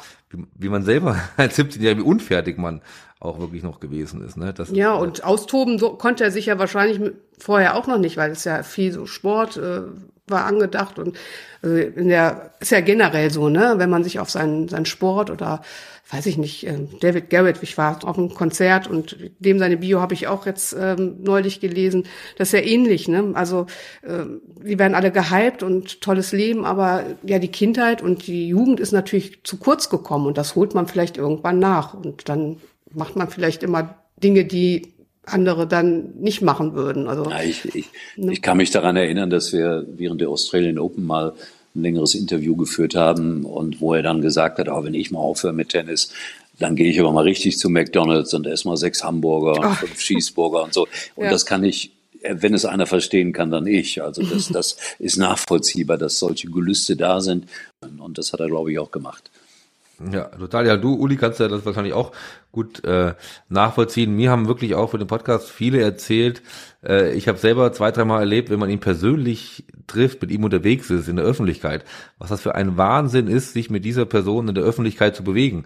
Und man ist ja selber nur Begleiter. Also äh, mir hat der Markus Teil von Eurosport zum Beispiel erzählt, wenn die in New York da für Eurosport unterwegs waren, sobald du da mit ihm das Gelände verlässt, sind sofort 50 Leute um ihn herum und wollen Autogramme, äh, bedrängen ihn und das ist wirklich egal, wo er auf der Welt ist, hat er diese Erlebnisse. Und, Eben, das, äh, das, das meinte ich ja gerade. Ich habe das erlebt in London, da haben wir äh, direkt im Village in, in Wimbledon mit ihm auch in einem Pub, in einem wirklich typischen englischen Pub mal ein Interview mit ihm gemacht. Und das ist in der Wimbledon-Zeit immer so, dass die Leute, wenn schönes Wetter ist, vor dem Pub stehen, Hunderte. Und dann bin ich mit Boris äh, in diesen Pub rein und es war wirklich so, als ob sich das Meer teilt. Das war unglaublich. Die Menschen haben einen Spalier gebildet und auch applaudiert. Und so sind wir dann gemeinsam in das Innere des Pubs gelangt. Also das ist genauso, wie du das beschrieben hast. Diese Aura von ihm ist eine ganz besondere. Und dann ist natürlich das Problem, dass, denn ich habe schon wieder im Kopf, das ist mir ja jetzt auch öfters passiert, dass manche natürlich sagen, ja, aber, da kommt natürlich, natürlich immer das große Aber bei ihm und das Aber äh, setzt bei mir dann auch so in Folge zwei, drei ein, dass er aber diese Aura, dieses Können, dieses Talent, das äh, habe ich doch auch von vielen Gesprächspartnern und auch, ich habe eine Folge gespielt, zum Beispiel komplett auf Mallorca, um diese sagenumwogene Finca, dass er ähm, geglaubt hat, dass er diese Fähigkeiten halt auch im Leben neben dem Tennisplatz hat. Dass er äh, da auch so die, ein außergewöhnliches äh, Talent für alles Mögliche, äh, hauptsächlich für geschäftliche Sachen hat und ähm, vielleicht manchmal auch zwangsläufig, weil Tennisspieler als Einzelsportler ja auch eingesungen bekommen, ein Leben lang, wie außergewöhnlich sie sind und bei diesen Leistungen es ja auch äh, sicherlich am Tennisplatz so war, aber, und das tr- betrifft natürlich nicht wieder nur äh, Sportler oder Tennisspieler, wenn es mal die Karriere vorbei ist, ruhiger wird, es dann wieder eine ganz andere Herausforderung ist, damit umzugehen. Und ähm, das hat er ja nun nachweislich nicht besonders gut hinbekommen. Weil du es gerade angesprochen hast, von wegen eine Folge spielt auf Mallorca. Stell uns mal alle Folgen im Schnelldurchgang vor. Die dauern im Schnitt zwischen 40 und äh, 50 Minuten. Die letzte nähert sie sich hier so meiner Länge. Die ist dann auch mal eine Stunde zwei. Aber geh mal mit uns durch. Ja, sehr gerne. Also wir fangen an, ähm, wird sich auch der Uli mit Sicherheit dran erinnern, mit dem 30. Juni 1999, dem letzten Match von Boris gegen Patrick Rafter in Wimbledon, ähm, wo Boris ausscheidet, ähm, eigentlich relativ chancenlos, obwohl er vorher noch äh, Hewitt und Kiefer, zwei hoffnungsvolle Jungspieler damals besiegt hat. Aber Boris scheidet aus und es ist der sagenumwobene Tag, was ähm, ich auch gar nicht mehr so in dem Zusammenhang hatte, der aber für ihn in der Besenkammer endet. Also der gleiche der Tag der Karriereende, des Karriereendes ist der Tag, wo er dann im Nobu mit dem russischen Gelegenheitsmodel äh, Frau Ermakova ein Kind zeugt, was dann als Samenraub und äh, in die Boulevardgeschichte eingeht. Und das war für mich so ein bisschen sinnbildlich dafür, wie sich diese Leben getrennt haben. Davon äh, machen wir in den nächsten Folgen dann immer wieder so Abzweigungen. Also von dem Tennisspieler Boris Becker, der eine Verwandlung dann zur Boulevardfigur gemacht hat und was sich an diesem einem Tag sehr gut sagen lässt, wo ich sehr, sehr gute, was für mich sehr wichtig war, Insights bekommen habe von einem seiner engsten Vertrauten zu der Zeit, von einem Ulrich Kühnel, der das erste Mal in diesem Podcast sehr, sehr ausführlich über die Zeit an Boris Becker, äh, über die seine Zeit an der Seite von Boris Becker spricht. Das ist der ehemalige Beseiter von Boris Becker, der über zehn Jahre mit ihm von Turnier zu Turnier gereist ist und der zum Beispiel da sehr, sehr viele Insights erzählen kann zu dem besagten Abend da im Nubu in der vermeintlichen äh, Besenkammer. Dann machen wir natürlich einen kleinen Schwenk zu seinen, äh, seinem Aufstieg. Ich konnte über fünf Stunden mit Günter Bosch in äh, Berlin reden, was auch für mich eine äh, sehr, sehr interessante und spannende Erfahrung war mit äh, Boris Trainer, ja, Entdecker, da thematisieren wir auch, ob er das wirklich war oder ob vorher nicht der ein oder andere äh, ihn vorher schon entdeckt hat. Aber Günter Bosch zweifelsohne eine der entscheidendsten, prägendsten Figuren in der Karriere von Boris Becker, gerade am Anfang. Und von da gehen wir äh, weiter und da kommen auch noch in Folge drei andere Ex-Trainer zu Wort, wie der Günter Presnik aus, äh, mit dem habe ich mir Wolfgangsee getroffen, der Boris nochmal zum ATP-Weltmeister geformt hat und auch natürlich ein bisschen so kauziger Tennistrainer aus Österreich, der mit Boris aber irgendwie dafür so ein Jahr lang eine gute Kombi gebildet hat äh, und auch dieses Phänomen Boris nochmal ein bisschen einordnen kann, wie es einfach war, mit so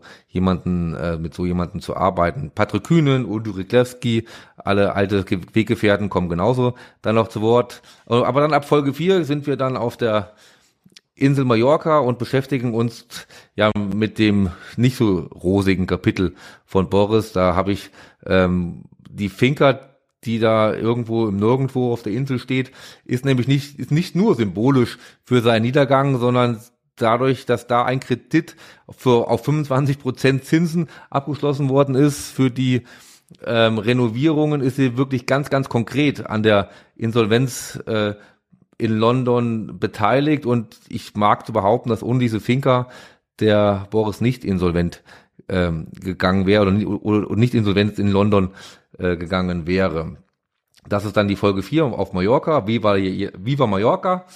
Und die Folge 5 ist dann nochmal ein, seine Auferstehung als Djokovic-Trainer, wo ich auch sehr froh bin, dass Gebhard Kritsch, der als Fitnesstrainer von Djokovic, Novak Djokovic gearbeitet hat, mit mir spricht, den ich schon kannte aus der Djokovic-Biografie, der aber lange mit sich ringen musste, aber dann auch wirklich über Boris Becker und seine Zeit mit Boris Becker erzählt, wie es war, den Boris da auf dem Höhepunkt seines Boulevard-Images, äh, das war kurz bevor äh, er Djokovic-Trainer wurde, hatte er diese Fliegenklatsche in der Oli Pocher Show auf und war in Deutschland wirklich sehr, sehr schwierig noch für den Sport zu vermitteln, sondern galt wirklich nur noch als Boulevardfigur und ist dann plötzlich als Novak Djokovic Trainer wieder aufgetaucht und sehr erfolgreich dann.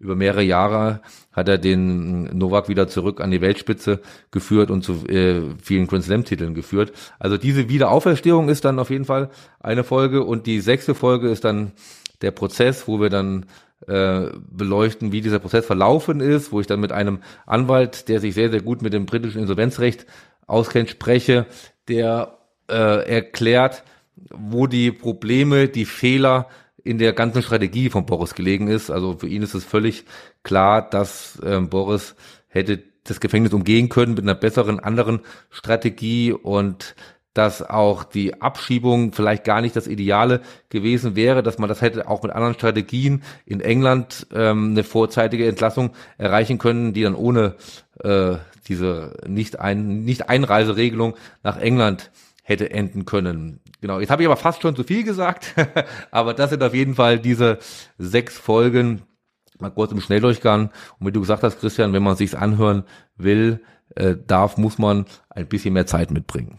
Natürlich überall da, wo es Podcasts gibt, sind die zu hören auch.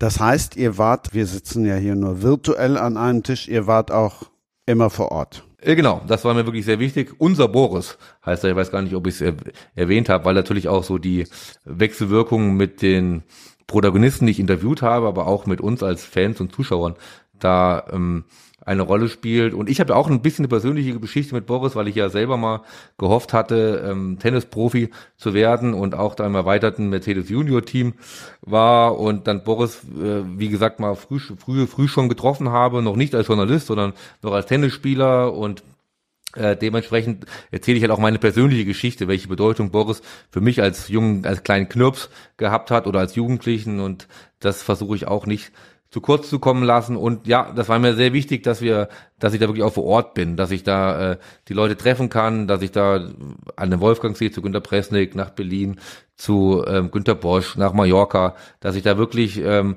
vor Ort einen Eindruck machen kann und mit den Leuten direkt spreche. Hat natürlich nicht immer geklappt. Gibt, gibt auch Interviews, die ähm, wir, äh, wie jetzt auch, vor dem Mikrofon geführt haben. Ähm, meistens mit Leuten, die ich schon länger kenne, weiß ich, wie Patrick Kühnen oder auch dann doch Gebhard Kritsch. Ähm, das habe ich natürlich dann auch teilweise dann remote gemacht. Aber es war, ich war viel unterwegs für die, äh, für die sechs Folgen.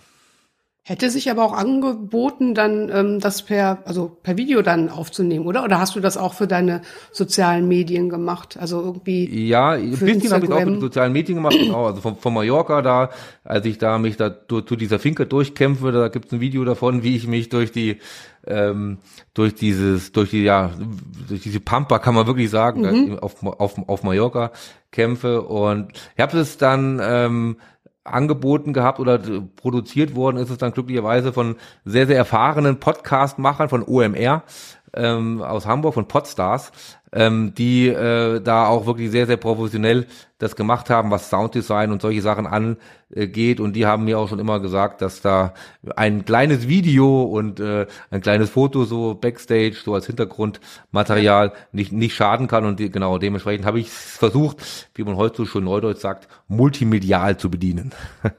ja, cool. Ich muss sagen, das ist eine lange Strecke gewesen, bewundernswerte Arbeit.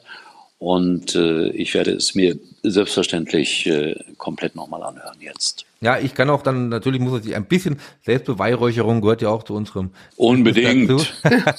nee, also wir waren auch jetzt gestern alle Folgen draußen. Am Anfang haben wir ähm, jede Woche eine neue Folge veröffentlicht und sind jetzt alle Folgen direkt abrufbar und wir waren zeitlang wirklich, das hätten mit dem Erfolg hätten wir nicht gerechnet, äh, waren wir unter den äh, Top 20 aller Podcasts in Deutschland cool. und waren äh, Deutschland, Schweiz und Österreich Nummer eins der Sportpodcasts, glaube ich, insgesamt fast vier Wochen. Ähm, wie es, was man so verlauten hat hören, sind auch ein paar Nominierungen für diverse Preise irgendwie äh, im Kommen. Also ähm, nee, das ähm, war eine Arbeit, die aufwendig war, aber die mir wirklich, was irgendwie auch so ein Herzensprojekt war, viel Spaß gemacht hat und ja.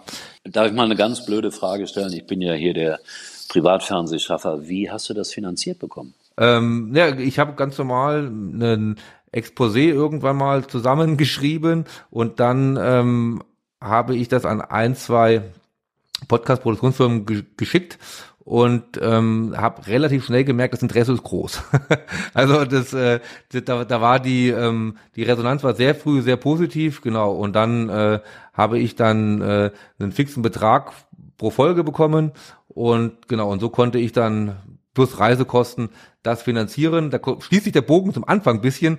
Das waren äh, für mich relativ normale journalistische Vorgänge, die in mancher Printredaktion zum Schluss oder heutzutage nicht mehr so normal sind, was so Reisekosten, Reisekostenanträge und die Möglichkeiten zur Recherche angeht. Und da war ich ja doch ein bisschen überrascht, aber auch froh, dass so ähm, wirklich ähm, ja nachhaltige Detailarbeit doch noch möglich ist. Und für mich als äh, der vom Print kommt, muss einfach sagen, okay, vielleicht ist dann halt die Arbeit, die du machst, die du gern machst, ist äh, vielleicht die gleiche, dann haben wir halt nur von anderes Medium. Es verschiebt sich, genau. Genau. genau ja. Aber schön, gut, dass das so gelaufen ist. Spielst du denn heute noch Tennis, Daniel? Ja, inzwischen fast weniger als mir lieb ist. Ich habe vor vier, fünf Jahren nochmal äh, äh, sehr viel gespielt. Da habe ich mich nochmal in der Herren 35er Rangliste nach oben gekämpft. okay. Äh, äh war nochmal da sehr aktiv. Da habe ich, ja, würde ich schon sagen, ja, fünfmal die Woche oder so gespielt und auch noch ein paar Turniere gespielt. Äh, lustigerweise ist durch dieses Projekt mit Novak Djokovic das Buch oder auch Boris, was ja klarermaßen Tennisprojekte sind, ähm, mein Tennisspielen weniger geworden, obwohl ich mich mit Tennis sehr, sehr viel beschäftige. Also äh, ich habe irgendwie das Gefühl, dass ich noch sehr, sehr ähm, viel Tennis im Kopf habe, aber leider nicht mehr so viel im Arm. Uli steht ja nicht nur fürs Privatfernsehen, deshalb war die Frage natürlich eben dann auch keineswegs blöd. Bin dir sehr dankbar, Uli, dass du sie gestellt hast. Ich wollte sie dann aber jetzt noch weiterführen. Gibt es dann da jetzt Werbung zwischendrin oder wie haben die das refinanziert oder ist das einfach nur, war das einfach nur ein Geschenk an Daniel Mücksch. ja, ich glaube, die äh, Kollegen wollten schon ein Storytelling-Format haben. Also es war, ähm, dass sie auch nach außen, ja, ich sag mal so ein bisschen schmückt. Also es war von vornherein äh, wurde mir schon deutlich gemacht, dass jetzt der kommerzielle Erfolg nicht oberste Priorität hat. Aber nichtsdestotrotz, wenn man jetzt die Folgen hört, werden vielleicht der ein oder andere schon mal gemacht haben, ist jetzt ist dann Werbung reingebucht worden. Also von den ähm, ja, klassischen Podcast-Werbungen möchte ich was sagen, ja die wie AG1, der Trink und das sind ja, es gibt ja so ein paar Firmen, die sehr sehr. Ich habe keine Werbung, ich will jetzt auch keine Werbung hören. Ich verzichte bewusst drauf. Sehr gut, ja. Na, ja, das warten wir mal ab, Christian, bis das richtige Angebot kommt. Ne? Nee, aber das genau, das, also es ist, ähm, ähm ich glaube, jetzt auch von der rein finanziellen Seite ist es okay für die äh, Produzenten, aber ähm, äh, reich geworden ist mit dem Projekt jetzt niemand. Das war schon, muss man sagen, eher ein Herzensprojekt. So wie so vieles. Ich würde ja diverse Angebote annehmen, von Verlagen zum Beispiel, jederzeit. Zum Beispiel auch vom L100 Verlag. ja, wenn die mal Geld haben, Christian, kommen wir darauf zurück. Schatz, ich bin neu verliebt. Was? Da drüben. Das ist er. Aber das ist ein Auto. Ja, eben. Mit ihm habe ich alles richtig gemacht. Wunschauto einfach kaufen, verkaufen oder leasen. Bei Autoscout24. Alles richtig gemacht. Einer weiß doch, wann der L100 Verlag Geld hat, nämlich der Verlagschef Uli Potowski. Wie, der hat Geld? Wie kommst du auf die Idee jetzt? Nein, du weißt ja, ob der Verlag irgendwann mal Geld hat oder nicht. Ach, das, das ist doch, du hast das Wort gerade ein paar Mal benutzt und Daniel auch, Herzensangelegenheit. Ich habe jetzt im, wirklich nochmal in der Blüte meines Lebens etwas völlig Neues angefangen und habe einen, einen Buchverlag gegründet, was ja völlig irre ist in der heutigen Zeit. Und äh, wir haben jetzt, glaube ich, 17 oder 18 Bücher veröffentlicht und ich bin froh, wenn wir am Ende des Jahres immer sagen können, wir haben nicht draufgezahlt, das ist so. Aber äh, ich werde das trotzdem weitermachen und natürlich macht man das immer in der Hoffnung, dass es dann mal ein Buch gibt, das vielleicht äh, 10 oder 15.000 Mal verkauft wird. Das wäre für uns ja schon ein, ein exorbitanter Erfolg. Daran arbeiten wir, aber es ist nicht das Wichtigste. Ich freue mich über jede Veröffentlichung, die wir haben. Die sind unterschiedlichster Natur, aber es ist nicht so, dass wir wie ein normaler Verlag agieren. Wir machen viele Lesungen. Ich mache viele Lesungen. Darüber verkauft man auch Bücher. Auch das, was ich mit dem Wolfgang Bosbach zusammen gemacht habe. Aber im, im normalen Buchhandel äh, werden wir uns über kurz oder lang zunächst einmal nicht etablieren können. Das geht nicht. Habt ihr euch irgendeinen Genrebereich auf die Fahne nein. geschrieben? Das war nein, nein, jetzt auch meine Frage nein, gewesen. Nein, nein, eigentlich, eigentlich nicht. Wir haben also die unterschiedlichsten Themen und äh, das ist vielleicht gerade so, wenn man so ein ganz junges Unternehmen ist, dass viele Leute das auch irgendwie im Internet finden. Also wir haben zum Beispiel ein sehr schönes äh, Buch gemacht äh, von einer jungen Frau, die tatsächlich einen Amoklauf geplant hat in einer Schule. Schönes Buch ist vielleicht das falsche Wort, ein mhm. sehr hintergründiges und tiefgründiges Buch. Es ist natürlich nicht dazu gekommen, aber die ganzen Beweggründe, die sozusagen auf den Weg gebracht wurden, die hat sie da sehr eindrücklich drin geschildert. Das ist ein Bereich. Dann haben wir den Daniel Dacuna, der hat zwei einen Reisebericht geschrieben. Das ist ein sehr schönes Buch, äh, wo er wirklich mit dem Daumen durch die Welt gefahren ist. Wer sich für Reisegeschichten interessiert, eine spannende Sache. Er hat jetzt ein, ein ich habe ein kleines Buch geschrieben im Zuge der Netflix-Serie äh, Squid Games, äh, wo ich für Kinder ein Buch geschrieben habe. Das heißt Mut ich, wo es ist unglaublich, wie viele zehnjährige, elfjährige, zwölfjährige äh, Squid Games gesehen haben bei bei Netflix, was natürlich völliger Unsinn ist. Und ich habe so ein kleines, wirklich ein kleines Kinderbuch geschrieben äh, oder Jugend, ja, Kinder-Jugendbuch, wo es darum geht, dass man nicht jeden Quatsch irgendwie unbedingt mitmachen muss. Also es ist wirklich sehr unterschiedlich, was wir da äh, gemacht haben. Und äh, wie gesagt, das macht mir einfach Freude. Gerade Jugendbücher oder Kinderbücher liegen dir ja nun besonders am Herzen.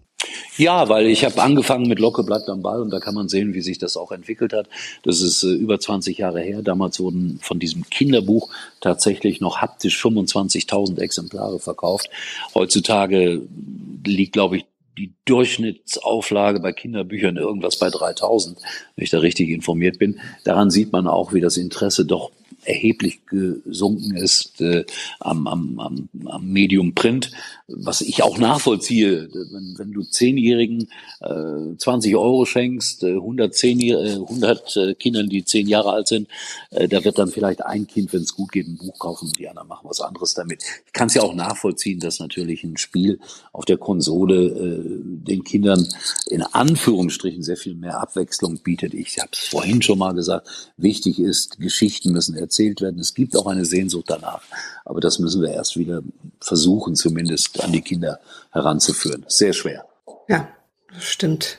Ich denke mal, es ist aber auch immer eine Frage des Alters. Ne? Also Grundschulkinder, da, da wird halt eben auch noch zu Hause viel gelesen, wenn man Glück hat, obwohl ich das, ich glaube, es wird einfach auch immer noch viel zu wenig zu Hause gelesen. Und dann kommt so der Übergang zu den weiterführenden Schulen und da steigen viele Kinder dann, dann aus. Und das ist immer, also das ist eine Zielgruppe, die sehr ja, die das Lesen dann oft äh, zur Seite legt und sich mit leider mit TikTok und mit Instagram und ähm, hast du nicht gesehen äh, beschäftigen und das ist äh, schon schade. Und aber wer liest, der bleibt auch meistens dann dabei. Aber es ist ganz, ganz oft ähm, wird's, geschieht das im Elternhaus, ob du schon von Kindesbeinen an vorgelesen bekommen hast oder nicht. War ja, traurig, ich bin in der Lese Leseförderung aktiv gewesen in der Grundschule und es war mal traurig zu hören, wenn die Kinder dann gesagt haben, also ich bekomme zu Hause nicht vorgelesen. Das, äh, ja, das ist der Grund, der Grundstein einfach, ne? Ja, ich bin bei euch. Ich hatte vor, vor geraumer Zeit eine Lesung vor 200 Kindern in Gelsenkirchen. Jetzt muss man wissen, dass Gelsenkirchen natürlich ein Ort ist mit einem hohen Migrationshintergrund. Mhm. Und auf die Frage, also das waren so acht bis zehnjährige, wer von euch hat ein Buch zu Hause? Circa 200 Kinder, Kinder waren da. Kein Kind hatte ein Buch zu Hause. Kein Kind. Also und das ist äh, erschütternd, einfach erschütternd. Ja.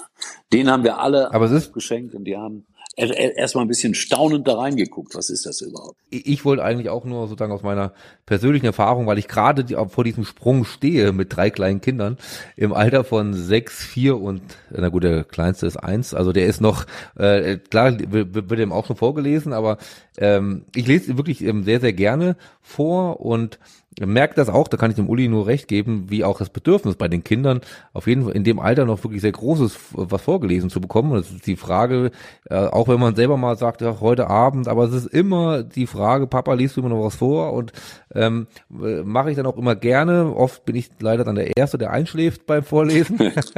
aber, aber nee, das, aber was ich, äh, worauf ich hinaus wollte, ist, ähm, also in der Tat auch so ist. Das hat jetzt, äh, wir leben jetzt hier in in München in keinem sozialen Brennpunkt, aber auch da, wenn mal äh, Kinder äh, zu Besuch sind, ähm, bei uns übernachten, Freunde, äh, äh, da hört man schon oft auch, dass denen nicht vorgelesen wird. Das ist für die was, mhm. ähm, ja, äh, was nicht, äh, das kennen die einfach nicht, dass sozusagen sich jemand hinsetzt und noch was vorliest. Da wird heutzutage ja dann eher, weiß ich, so eine Tony-Box angemacht oder ein Hörspiel gelaufen oder sowas.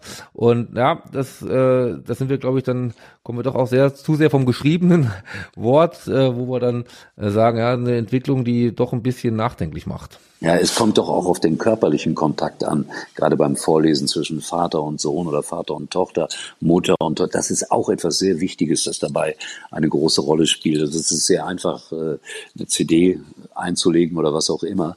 Aber äh, das kann man vielleicht auch machen aber bitte erst im zweiten Schritt, weil dieses direkte Vorlesen und dieses Nachfragen, wie stellst du dir die Landschaft vor, wie sehen wohl die Personen aus und so weiter und so weiter, das ist eigentlich das Entscheidende beim Vorlesen. Hm. Ja, viele Eltern steigen einfach aus in dem Moment, wo das Kind lesen kann. So, ne? Wir lesen und damit du selber lesen kannst. Und ähm, ich habe meinen Kindern wahnsinnig lange vorgelesen. Also zwölf, dreizehn und ich habe wirklich manchmal, äh, ich habe die unendliche Geschichte tatsächlich meiner Tochter von vorne bis hinten vorgelesen und die war verdammt lang und ähm, ja, aber das war, äh, das ist noch mal was anderes. Ne? Es geht ja nicht um, es geht ja um die Geschichte an sich, also das gemeinsame Erlebnis, äh, das zu lesen. Heute reden wir über Bücher, früher haben wir die zusammen gelesen. Ich äh, und ja und viele denken, auch ist wie beim Schwimmen, ne? Oh, jetzt kann das Kind schwimmen, jetzt brauchst du nicht mehr. Jetzt kannst alleine ins Schwimmbad gehen. Und so denken viele Eltern auch, also okay, er kann jetzt lesen, er kann die Buchstaben zusammenkriegen, jetzt kann er alleine lesen, wenn er, oder sie kann alleine lesen, ähm, wenn sie ein Buch in der Hand hat. Und äh, verwechseln das so ein bisschen. Und ich, ich weiß nicht, also die Zeit muss man eigentlich haben, abends diese fünf Minuten oder zehn Minuten mit seinem Kind ähm, mal noch was zu lesen oder zu quatschen oder so. Das gehört ja mit dazu. Ja, ich habe das Gefühl, manche verwechseln das. Zumindest mein Eindruck, dass sie sagen, äh, ja, ähm, ich muss nicht mehr dabei bleiben, es schläft so ein und sehen das als äh, natürliche Entwicklung, dass das Kind selbstständiger ist. Aber also hat aus meiner Sicht, ich hoffe, dass ich so beibehalten kann, damit nicht so viel zu tun, weil es ja, wie Uli ja mhm. sagt, ein Gefühl von Nähe damit auch vermittelt und natürlich wird das irgendwann, hast du ja auch schon gesagt, irgendwann weniger werden, äh, spätestens wahrscheinlich dann im fortgeschritteneren Teenageralter. Aber ähm, ähm, also mit, mit, mit Selbstständigkeit, gerade was jetzt so das abendliche Vorlesen angeht, hat das für mich ehrlich gesagt nicht viel zu tun. Genau richtig. Die gute Nachricht, ihr müsst gar keine Bücher kaufen. Zumindest wenn ihr jetzt zuhört nicht. Weil drei Exemplare verlosen wir von Stella und zwar vom zweiten Band. Und Angelika Hesse sagt euch jetzt, worum es überhaupt geht in Band 1 und Band 2. Und wer ganz am Anfang schon dabei war, weiß, wir hören jetzt so ein bisschen im Hintergrund Starlight Express. Richtig.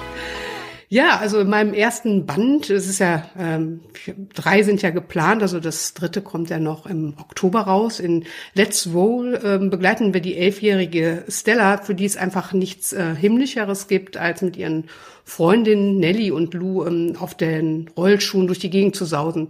Und zwar machen die das nicht im Verein, sondern die machen das auf der Straße, so wie man es früher kennt. Wir treffen uns und die haben gedacht, ach komm, wir ähm, wir werden eine Bande, wir denken uns einen Namen aus und diesen Namen, dieser Name heißt äh, Rolling Angels und ähm, ja, die Mädels, die hängen eigentlich immer zusammen und es könnte alles so wunderbar sein, aber da gibt's noch drei Jungs und die nennen sich ausgerechnet die Skating Devils und die sind auf Inlinern unterwegs und die sind mehr so im Hockey und so ein bisschen, äh, ja, so ein bisschen mit Stunts unterwegs und die drei Jungs sind auch äh, bei den Mädchen in der Klasse. Und ähm, ja, der Mo, der Ronny und der Schönling Erik. Und die, und mit den zwei Banden gibt's immer so ein bisschen äh, Keile, wenn die sich äh, sehen. Also die haben immer ein bisschen Beef und äh, da gibt es eine Rollschuhbahn Outdoor und wenn die sechs da drauf sind, dann äh, streiten die sich immer so ein bisschen um die Aufenthaltsrechte, sage ich mal, ne? so ein bisschen junge Mädchen. Ja, aber dann soll die Rollschuhbahn abgerissen werden und äh, ja, dann ist für beide Seiten nicht so doll und dann tun die sich zusammen und sagen, wir werden diese Rollschuhbahn retten. Darum geht's äh, im ersten Teil, wie diese Kinder sich zusammenraufen und was bewegen wollen. Und äh, ja, die lassen sich auch von nichts abhalten und äh, sagen, also das lassen wir uns jetzt nicht bieten, dass hier die Rollschuhbahn abgerissen wird. Und wir kämpfen für unser Hobby. Das ist einfach der erste Teil. Ja, und im zweiten Teil, soll ich jetzt schon vom zweiten Teil sprechen? Also der zweite Teil setzt äh, am ersten an, aber er kann auch unabhängig äh, vom ersten Band ähm, gelesen werden. Und zwar habe ich mich da so ein bisschen inspirieren lassen. Ich komme ja aus Krefeld und vor Jahren gab es bei uns immer die große, es heißt die größte Straßenmodenschau der Welt angeblich. Also es kann sein, dass es wirklich so war. Ähm, da gab es immer eine Modenschau und da konnten am Wochenende wurden dann die Laufstege aufgefahren und Bühnen und da war immer sehr viel los und da kamen ähm, auch berühmte Designer nach Krefeld und das wurden Preise verliehen und da haben auch Line, also Line Models durften da auch auftreten. Und ähm, das findet im zweiten Band auch in der Stadt von den Rolling Angels und den Skating, Skating Devils äh, statt. Und ähm, die Mädels wollen auch unbedingt auf den Laufsteg, aber natürlich nicht auf zwei Beinen oder auf High Heels, sondern auf Rollschuhen. Und ähm, ja, dann rennen sie von Casting zu Casting und es läuft nicht alles so glatt. Das ist so die Geschichte des zweiten Bandes, ja. Das war aber jetzt sehr kurz. Der zweite Band ist mehr oder weniger parallel mit dem Podcast online gegangen. Bisschen möchten wir aber schon noch hören, oder? Ja. Ja, habt ihr denn Fragen? Was, äh, ja, also äh, habt ihr Fragen, was ich euch erzählen soll? Ich will ja nicht zu viel verraten. Ähm, Willst noch ein bisschen in der Hinterhalt behalten, das verstehe ich schon. genau, ja, also Sie versuchen es erstmal auf der großen Bühne, aber da werden ihnen erstmal die ähm, besten Plätze weggeschnappt und ähm, da, dann passiert eben auch nochmal so ein schokoladiges Malheur und aber äh, irgendwann raufen sich die Mädels zusammen und sagen so, jetzt, jetzt reicht's auch uns. Also wir schaffen das hier auf die Laufstege zu kommen. Und aber da möchte ich jetzt nicht ganz so viel verraten, sonst äh, ja, es wird auf jeden Fall sehr, sehr kreativ, das muss ich dazu sagen. Und ja, es stellt die Modewelt vielleicht auch mal in einem anderen Licht dar. Ne? Also es ist nicht die heile, Mädels merken sehr schnell, es ist nicht so die heile äh, Modewelt, die da äh, immer nur glänzt und ähm, ja, ich glaube gerade so Mädchen in dem Alter, die dann vielleicht doch noch irgendwie Germany's Next Topmodel gucken, stellen sich das immer alles ganz toll vor und Mode und Designer und Glamour und äh, ich möchte wollte das dann mal ein bisschen im anderen Licht glänzen lassen. Ja und ähm, die Rollschuhbahn gibt's natürlich auch, aber das ist ähm, ja, also es dreht sich immer um die Rollen alles, aber es ist auch eine Freundschaftsgeschichte und ähm, eine kreative Geschichte. Genau. Uli. Ich finde das ja immer faszinierend, das muss ich sagen, äh, weil ich ja dann auch immer so aus diesen journalistisch-biografischen Arbeiten herauskomme und ähm, mir ehrlicherweise nicht vorstellen kann, einen Roman in welcher Form auch immer irgendwie zu verfassen, weil ich das Gefühl habe, ich wüsste gar nicht genau, wo ich anfangen soll. Die Geschichten liegen irgendwie zu viele auf der Hand. Ähm, wie ist es bei dir entstanden oder oder oder dein Schreiben? Äh, purzelt das so äh, bei dir raus, die Geschichten, oder hast du da auch irgendwie vorher schon dir so ein Korsett zusammengelegt, dass du zumindest ein paar mhm. Anhaltspunkte hast? Ich hätte halt immer das, äh, die Angst, dass ich irgendwie völlig verloren äh, dann mhm. bin, wenn ich was schreibe, was ja. es vorher noch nicht gab. ja, also man geht ja erstmal mit einer Idee schwanger, sage ich mal. Ne? Man hat eine Idee und eine Vorstellung. Ich habe ja erzählt, dass ich zwei Töchter habe. Und die jüngere Tochter, die, ähm, die war halt immer schon sehr Rollschuh begeistert. Also die ist mit fünf Jahren bei Starlight Express gewesen. Das ist auch eins meiner, also ich, das ist auch ein Steckenpferd von mir, Musicals, äh, Theater, ähm, da gehe ich drin auf. Und ja, Starlight Express hat sie aber so begeistert, dass sie danach sich ständig YouTube-Videos angeguckt hat und unbedingt Rollschuh haben wollte. Und ähm, ja, sie hat sich das Rollschuhlaufen dann selber beigebracht und das war ihr großer Traum. Sie wird bei Starlight Express mitmachen. Und dann hat sie getanzt und äh, das war immer ihr Ding. Und dann hat sie später mit Roll Rollkunstlauf auch angefangen. Also sie läuft allerdings nicht auf Rollschuhen, sondern sie läuft auf Inlinern, auf ähm, Kunstinlinern. Das sind, das kommt eher mehr vom Eiskunstlauf. Das sind die äh, Sommerrollen der Eiskunstläufer. Und das macht sie im Verein. Und sie, meine große Tochter ist halt sehr belesen. Und sie hat immer wahnsinnig viel gelesen. Und meine jüngere Tochter, die war halt mehr sportlich unterwegs. Und ähm, bei Büchern war sie sehr, sehr selektiert. Also das Buch musste lustig sein, das musste bestimmte Ansprüche erfüllen. Meine Gruppe, die hat halt alles gelesen. Und für die, für sie habe ich öfters mal geguckt, ja, was kannst du ihr denn an Büchern schenken? Und ähm, weil sie so Rollschuh begeistert war, habe ich immer nach einem Buch gesucht, in dem ihr Hobby ähm, vorkommt. Und es gab Fußballbücher und es gab äh, Bücher auch über für den Eiskunstlauf oder ähm, Hockey, glaube ich auch. Also es gab alles Mögliche, aber es gab kein Buch mit ähm, Rollschuhen, also mit Kindern, die Rollschuh fahren. Und dadurch ist diese Idee entstanden. Und dann habe ich ähm, damals mit meiner Literaturagentin darüber gesprochen, über diese Idee und die fand sie auch gut und dann haben wir das zusammen entwickelt und ja, meine Töchter haben da auch einen großen Einfluss drauf genommen. Wir haben dann die Geschichte entwickelt und äh, ja, dann ähm, baut man das so aus. Ne? Dann überlegt man sich, was kann passieren, welche Figuren sollen vorkommen und ähm, erstellt ein Exposé, eine Inhaltsangabe. Und das erste, was bei mir immer steht, ist eigentlich der Klappentext. Also ich schreibe wirklich als aller, allererstes den Klappentext. Und wenn ich denke, das spricht mich an, dann baue ich das andere alles drumherum, die Figuren und äh, die Geschichte und äh, was kann dem passieren und was äh, läuft gut und was läuft nicht so gut und wie könnte das enden. Das ist so meine Vorgehensweise. Hast du denn bei deinen Figuren schon, ähm, das frage ich mich bei Jugendbüchern immer, so ein bisschen äh, inzwischen äh, mehr, naja, eine Schere im Kopf kann man ja vielleicht sagen. Ich frage das deswegen, weil äh, ich früher ein großer TKG-Fan gewesen bin und dann. Oh ja, bin ich heute auch Jahren, noch. ja, in den letzten Jahren ist ja immer äh, wieder die Diskussion dann aufgekommen, wie inwiefern diese Figuren dann bestimmte Stereotypen bedienen und ähm, mhm. die Diskussion wollen wir jetzt wahrscheinlich ja gar nicht aufmachen nee. oder so, aber man hat das Gefühl, dass bei vielen so äh, Medienprodukten für Jugendlichen heute sehr, sehr gezielt darauf geachtet wird, äh, geachtet wird, dass alles irgendwie äh, berücksichtigt wird. Ähm, ist das im mhm. Prozess auch im Kopf oder kannst du das irgendwie vollkommen ausblenden? Ich versuche das auszublenden, weil das unglaublich die Kreativität bremst, wenn man darüber nachdenkt, oh Gott, darf ich das jetzt schreiben oder nicht? Also ich finde, das ist in den letzten Monaten, ja, also, oder im letzten Jahr auch sehr, sehr äh, aufgekommen und das, das kann schon wirklich die Kreativität bremsen, wenn man anfängt zu überlegen, darfst du das schreiben oder darfst du das nicht schreiben? Ne? Also ähm, ihr habt ja bestimmt diese Diskussion hier mit Roald äh, Dahl mitbekommen und ähm, da wurden ja, das wurde ja überarbeitet, das Buch.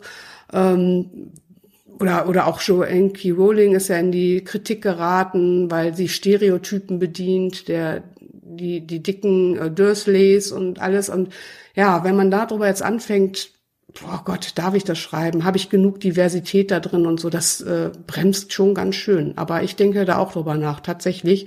Ähm, weil man will auf der einen Seite ja nichts falsch machen. Man denkt sich ja nichts äh, Schlechtes oder Böses dabei, wenn man ähm, vielleicht auch mal ein Stereotyp reinbringt. Ne? Und aber ist schon schwierig geworden. Ich glaube, gerade im Kinderbuch wird da sehr, sehr kritisch äh, geurteilt auch drüber. Und genau muss man ein bisschen ja, aufpassen. Ich jetzt für meinen Teil habe jetzt ja nicht versucht, nicht so drüber nachzudenken, weil es mich sonst einfach im Schreibprozess gehemmt hätte. Uli. Ich habe zugehört. Ja. Ja, ja, ja äh, genau. Bei, meine Jungs spielen Fußball, da ist das hier nicht ganz so schwer, wenn ich mich mit den Kinderbüchern beschäftige. Es gibt allerdings auch ein paar Mädchen, natürlich. Und ich mache ja auch bei den Teufelskickern mit. Ich weiß nicht, ob ihr das kennt. So eine Ach, ja klar. Ja, da bin ich der Fußballreporter immer. Das ist auch immer ganz spannend. Ich liebe das, mache das schon seit 20 Jahren. Gibt's ja jetzt auch, glaube ich, in diesem Jahr die 100. Folge. Also äh, ich habe auch oft bei den drei Fragezeichen mitgesprochen.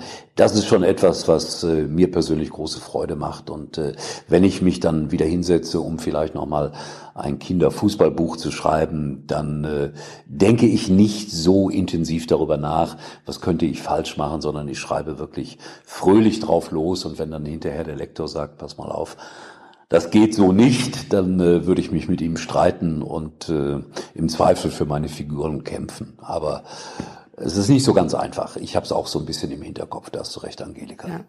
Ja, ja aber genau, also ich denke mal, Stella und ihre Freundin und die Jungs kommen ganz sympathisch rüber. Also mir sind sie auf jeden Fall sehr ans Herz gewachsen. Das kann ich gut nachvollziehen. Ich sagte, das ist mit Locke mir genauso gegangen. Ja, ja. zu meinem Leben. Ja, man hat man hat ja irgendwann dann so eine, eine persönliche Beziehung zu diesen äh, Charakteren Absolut. und irgendwann ne, fangen die ja einen auch mit, äh, man spricht ja dann auch mit ihnen und manchmal ja, ich, ich sagen sie auch dann das, selber etwas. Hm? Ja, ich übertrage das mhm. dann auch manchmal ins wirkliche Leben.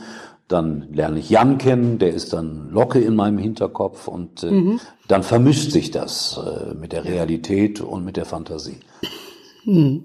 Aber das klingt ja so, als wäre Stella, äh, als würden da noch ein paar Abenteuer warten, wenn ich dich so richtig zwischen den Zeilen oder zwischen den Worten versuche zu lesen. Äh, ja, also, also ich denke, es ist noch viel viel da, was sie erleben können. Also man hat da natürlich so immer so mal ein paar Geschichten im Kopf und äh, ja, das könnten sie noch vielleicht erleben oder das. Also ähm, der dritte kommt ja, wie gesagt, im, im äh, Oktober raus und das ist ja dann meine Weihnacht. Das ist eine weihnachtliche, winterliche Geschichte. Ja, und dann kann es ja eigentlich mit dem Frühling weitergehen. Ne? Also der erste Band startet sozusagen im Sommer und der zweite geht so in den Herbst hinein, der dritte in den äh, Winter und ja, da spricht doch eigentlich nichts gegen den Von Frühling. Jahreszeit zu Jahreszeit. Ja, genau. Also es ist jetzt ja, genau. Die Kinder werden ja auch älter während äh, der ähm, Geschichten. Ne? Also das ist mir dann auch wichtig, dass sie dann wachsen. Also im ersten Teil sind sie noch in der 5a und im zweiten Teil sind sie dann in der in der 6a. Und äh, ich finde das immer ganz schön, wenn die Figuren wachsen dürfen auch. Ganz wichtig sogar. Und schön ist es auch, wenn man von Lesern oder Hörern angesprochen wird, die eigentlich aus dem Kindesalter heraus sind. Mir ist das neulich passiert irgendwo bei einem äh, Hamburger Restaurant, wo mich der Mann an der Kasse ansprach und sagte, sind Sie das nicht, der immer früher die Teufelskicker gesprochen hat? Da habe ich gesagt, nein, das bin ich immer noch. Aber er war natürlich aus dem Alter der Teufelskicker heraus. Aber das ist schon ganz niedlich, wenn man dann solche Begegnungen hat und das ist mit Leserinnen und Lesern genauso. Hast du denn schon mal mit Oliver Rohrbeck dann auch gesprochen? Bei den Ja, ja, der, Oli der Oliver spielt ja auch eine Rolle mit äh, bei den Teufelskickern, ist ja auch ein, Ach so, einer okay. der Protagonisten dort. Ja, und wir haben Mhm. auch schon mal ja das eine oder andere live zusammen gemacht. Das ist natürlich die größte Freude, wenn du mit dem Ensemble live auftreten kannst und du hast 500, 600 Kinder im Raum und musst die in den Griff bekommen. Das ist nicht ganz einfach, aber es cool. ist uns bislang immer noch gelungen. Ja. Cool. Also ich bin ein ganz großer Fan von Oliver Rohrbeck. Ähm, Ich habe schon mal zweimal mit ihm auf der Frankfurter Buchmesse gesprochen, in dieser ARD ähm, Live-Hörspiel und ähm, durfte dann einmal seine diabolische Mutter spielen und man Ah. bekam auch dann hinterher den Link zugeschickt und ich hüte das wie ein Schatz, diese Das kann ich verstehen. Mit, mit Oliver Rohrbeck, weil das eben, also drei Fragezeichen, auch absolut, ja, meine Zeit war und die höre ich auch heute immer noch ganz gerne. Diabolische Mutter, das klingt sehr. Die diabolische Mutter.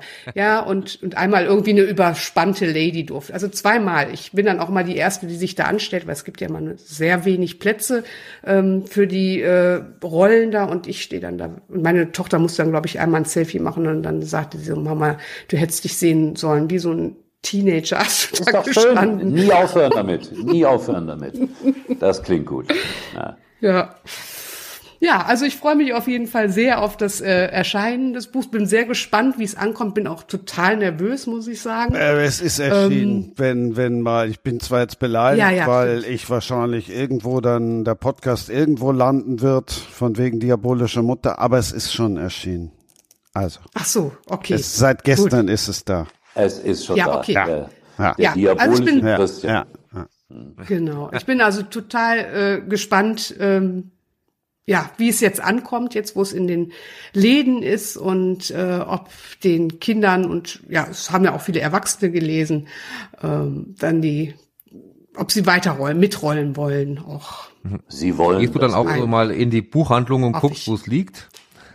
Ja, auf jeden Fall. Ich lasse Aber mir das, auch mal Fotos. das machen wir doch alle, ne? Und dann stellen wir es Ja, doch nach vorne, natürlich. oder nicht? Natürlich, ja, ja, natürlich, also, natürlich. Natürlich. Ähm, ja, doch, das ist ein ganz toller Moment gewesen. Äh, ist in Düsseldorf, glaube ich, in der Meierschen oder so. Äh, ich kam mit meinem Mann die Rolltreppe, also wir wollten ins Theater, ins, äh, ins Komödien und vorher habe ich gesagt, ich muss vorher noch zur Meierschen, ich muss gucken, äh, wo Stella liegt. Und dann sind wir die Rolltreppe runtergefahren und mein Mann sagte so auf der Hälfte, ich sehe es schon, das ist da auf dem, auf dem Tisch, es liegt auf dem. Tisch und, oh, und das war also wirklich, das ist ein toller Moment dann, wenn man dann so in, in der Meierschen steht und es steht dann, liegt dann wirklich auch noch auf dem Tisch und ähm, ja, das ist ein toller Moment. Absolut. Und Ja. Also ich höre schon, ihr seid mit Herz, Seele und mit Begeisterung bei all euren Dingen dabei. Und lieber Christian und äh, Daniel und liebe Angelika, ich muss leider jetzt aufs Schiff, weil ich noch eine kleine Lesung mit dem Wolfgang Bosbach zusammen habe. Deswegen Ah muss ich mich an dieser Stelle herzlichst von euch verabschieden. Bitte denkt daran, der Vater von Andre Agassi war Boxer. Das ist ganz wichtig, dass ihr euch das merkt. Ja? Werden wir nie wieder vergessen. Ich auch nicht. Sag ja, ich hätte- irgendwas, ist, ich- irgendwas ist da schiefgelaufen. Äh, also, lange also ich, ich, ich finde, ich müsste jetzt die 500.000 D-Mark Die noch kriegst du, bekommen. kriegst du. Ich werde dafür sorgen. Ja? Also, ich darf mich verabschieden, Christian. Darf ich? Wir sagen Dankeschön. Uli könnt ihr ja auch immer wieder hören bei Herz, Seele, Ball. Wir hoffen Genau. mal, dass sein Buch dann auch ganz weit vorne liegt im Bücherregal. Ich bin da ja ganz uneigennützig, wünsche Daniel natürlich auch mit unser Boris sämtliche Podcastpreise dieser Welt und hoffe dann auf eine Danksagung. So ist er, der Christian. Völlig zu Recht. Also, nochmals Dankeschön in die Runde. Bis bald mal. Schiff Ahoi. Also, Schiff war jetzt ein guter Hinweis, auch wenn es in der nächsten Folge keineswegs um so ein Kreuzfahrtschiff geht, auf dem ihr Uli Potowski dann ja auch treffen könnt. Nee, wir gehen ein bisschen segeln. Sophie Bonnet, der neue Roman aus der Provence ist da. Könnt ihr euch auch drauf freuen. Und wir sind dann auch noch in Kreta. Nikos Milonas, der nimmt uns mit. Dazu habe ich einen Yachtredakteur gepackt, den Chef vom Reiseteil da, der auch einen Segelführer geschrieben hat übers Ionische Meer. Das ist schön. Also das macht so richtig Fernweh. Obwohl ich gerade erst im Urlaub war, aber äh, ja, Kreta hört sich immer gut an. Auch eine meiner Lieblingsinseln, wo ich immer sehr gerne äh, verweile und meine Füße im warmen, in den warmen Sand stecke. Mein Fernweh hält sich ein bisschen in Grenzen mit den drei kleinen Kindern. da hat die, die Reiserei in den letzten zwei, drei Jahren doch ein bisschen schwieriger geworden Mhm. und das, ähm, die italienische Küste ist so das Maximum, was wir uns mit dem Auto irgendwie zutrauen. Fliegen haben wir einmal gemacht, das wird erstmal nicht mehr passieren mit drei kleinen Kindern. Ja, das, ist das, mehr das kann ich mir vorstellen. Ja, das ist Bäckerei. Ich hatte auch, meine Aber- Tochter hat mir eigentlich gesagt, so mit 15 würde sie nicht mehr mit uns äh, fahren. Also irgendwann ist das ja, irgendwann ist man ja, ähm, wenn die Kinder größer sind, dann kann man ja wieder ein bisschen mehr unternehmen. Ich habe gedacht, okay, meine 15-Jährige will jetzt nicht mehr mit, jetzt wird's billiger, aber ja, das hat sie sehr schnell äh, sich anders überlegt, weil es doch immer sehr schön ist, mit Mama und Papa zu fahren, äh, weil man dann auch immer gesponsert wird. Und von daher, ähm, ja, sind wir immer noch mit vier Mann unterwegs. Und aber klar, mit Unterwegs. kleinen Kindern, Ja. dann ist das immer etwas schwieriger, ne? Also Ja, ja, es ist nicht ganz so einfach, aber äh, ich bin gespannt, wo es uns in den nächsten Jahren noch so überall hintreiben, äh, hintreiben wird. wo, fähr, wo fährst du denn hin an die Küste nach Italien? Adria oder Äh, wo Riviera? waren wir? Das letzte Mal waren wir wirklich hier, ähm, muss ich, äh, in Jesolo waren wir gewesen, so den klassischsten Ah. äh, deutschen Ja. Ort, den man da sich so vorstellen kann, wo von äh, München, Süddeutschland ja sehr, sehr viele immer so hingepilgert sind und früher sehr, sehr campinglastig war. Äh, Mhm. Aber es wurde wirklich rein kilometermäßig das erste Ziel, wo man dann wirklich Strand, äh, Meer hat. Wo man wirklich Ja, dann äh, das Gefühl von, äh, äh, von Südeuropa in Anführungszeichen hat. Mhm. Und genau, aber es ist immer ist auch übertrieben. Wir haben es jetzt das erste Mal letztes Jahr gemacht, aber war eher als positive Erfahrung abgestempelt und ja, könnte sein, dass uns da noch mal hintreibt. Und ich habe schon gedacht, der steckt seine Kinder einfach ins Tenniscamp und fährt da mit seiner Frau alleine irgendwo.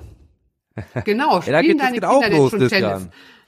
Ja, es geht auch los. Mein Sohnemann war jetzt äh, in den ähm, Osterferien das erste Mal im Fußballcamp. Also Tennis Ah. ist noch nicht so angesagt, aber Fußball ist schon sehr, sehr, sehr angesagt. Also äh, da deswegen Teufelskicker und so, das ist auch genau das, wo ich mich gerade äh, sehr be beschäftige.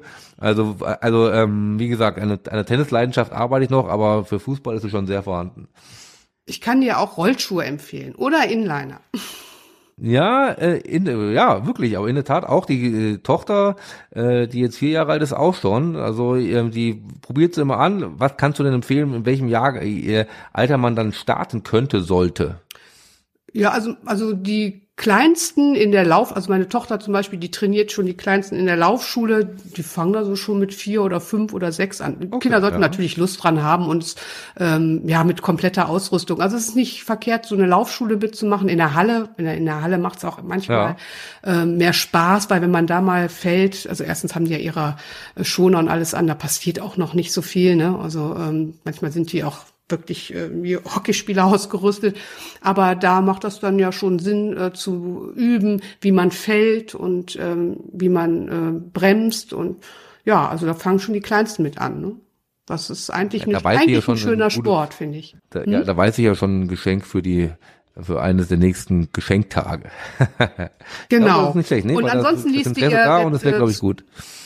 Ja, also eigentlich ist das ein schöner Sport. Also man kann ja so viel machen. Es gibt ja Speed, also richtig Stunt-mäßig, wie viele Jungs so unterwegs sind oder auch Mädchen oder Speed äh, äh, Inlinern und ähm, ja oder andere tanzen. Also der Tanz auf Rollen ist in den letzten Jahren oder gerade durch die Pandemie extrem ähm, angesagt wieder. So eine Zeit lang ich hatte am Anfang immer Probleme für meine Tochter überhaupt Rollschuhe zu bekommen, sonst normale ähm, Freizeitrollschuhe und mittlerweile kriegst du die überall, weil das, äh, ich glaube in Hamburg und gerade in Berlin auf dem Tempelhofer Feld wird äh, sehr viel Rollschuh gelaufen und auch in, in London und ähm, wir waren im April äh, in New York und da haben die zum Beispiel da am ähm, Rockefeller Center, wo normalerweise Schlittschuh gelaufen wird, da ist äh, im Sommer und ja. im Frühjahr und so, ne, da kann man jetzt Rollschuh laufen. Also da bin ich auch eine Runde, habe ich auch eine Runde gedreht.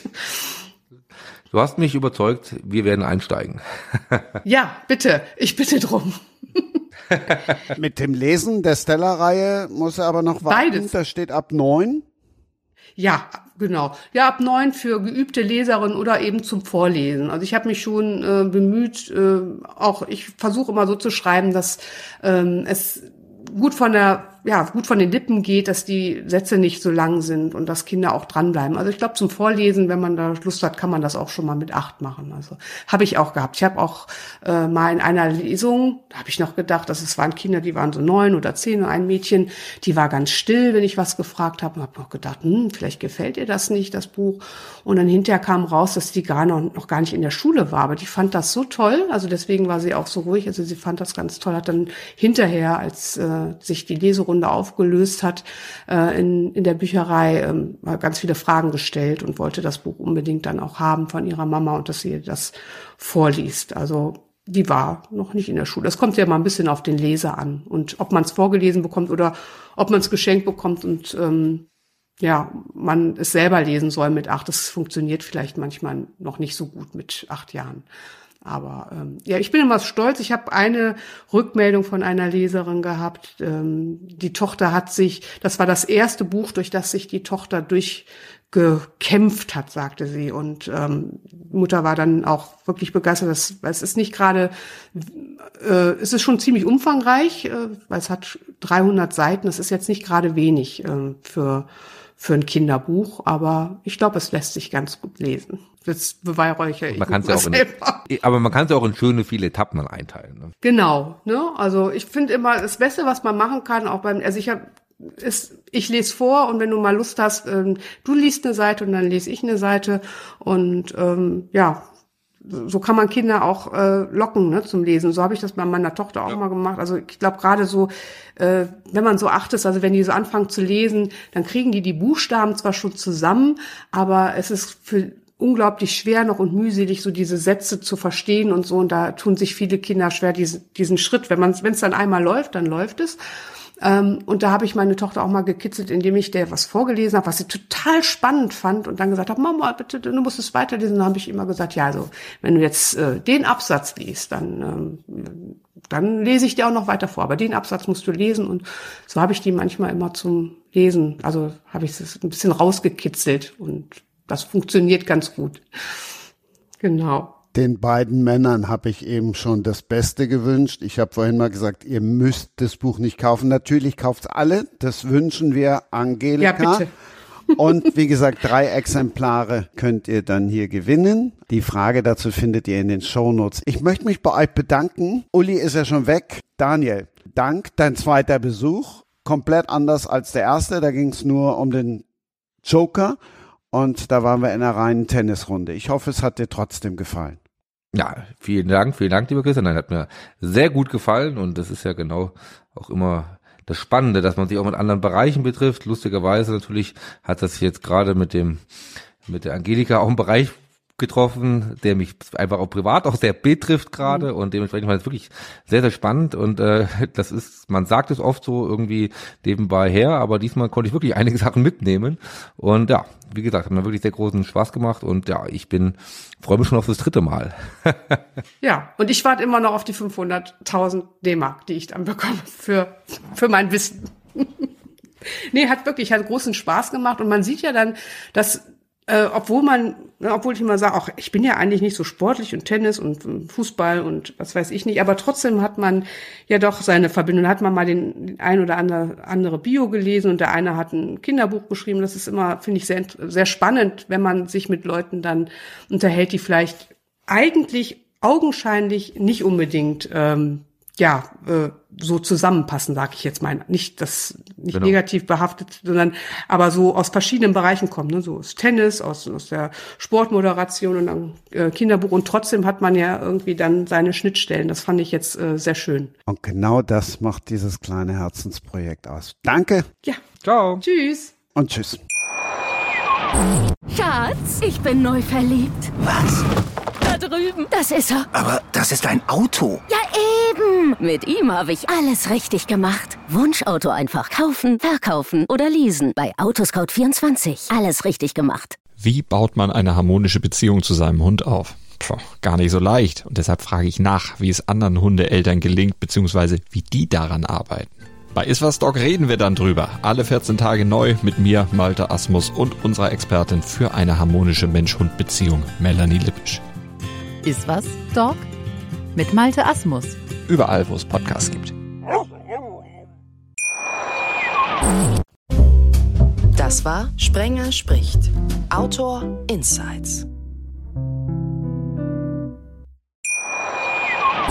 Schatz, ich bin neu verliebt. Was? Da drüben. Das ist er. Aber das ist ein Auto. Ja, eben. Mit ihm habe ich alles richtig gemacht. Wunschauto einfach kaufen, verkaufen oder leasen. Bei Autoscout24. Alles richtig gemacht.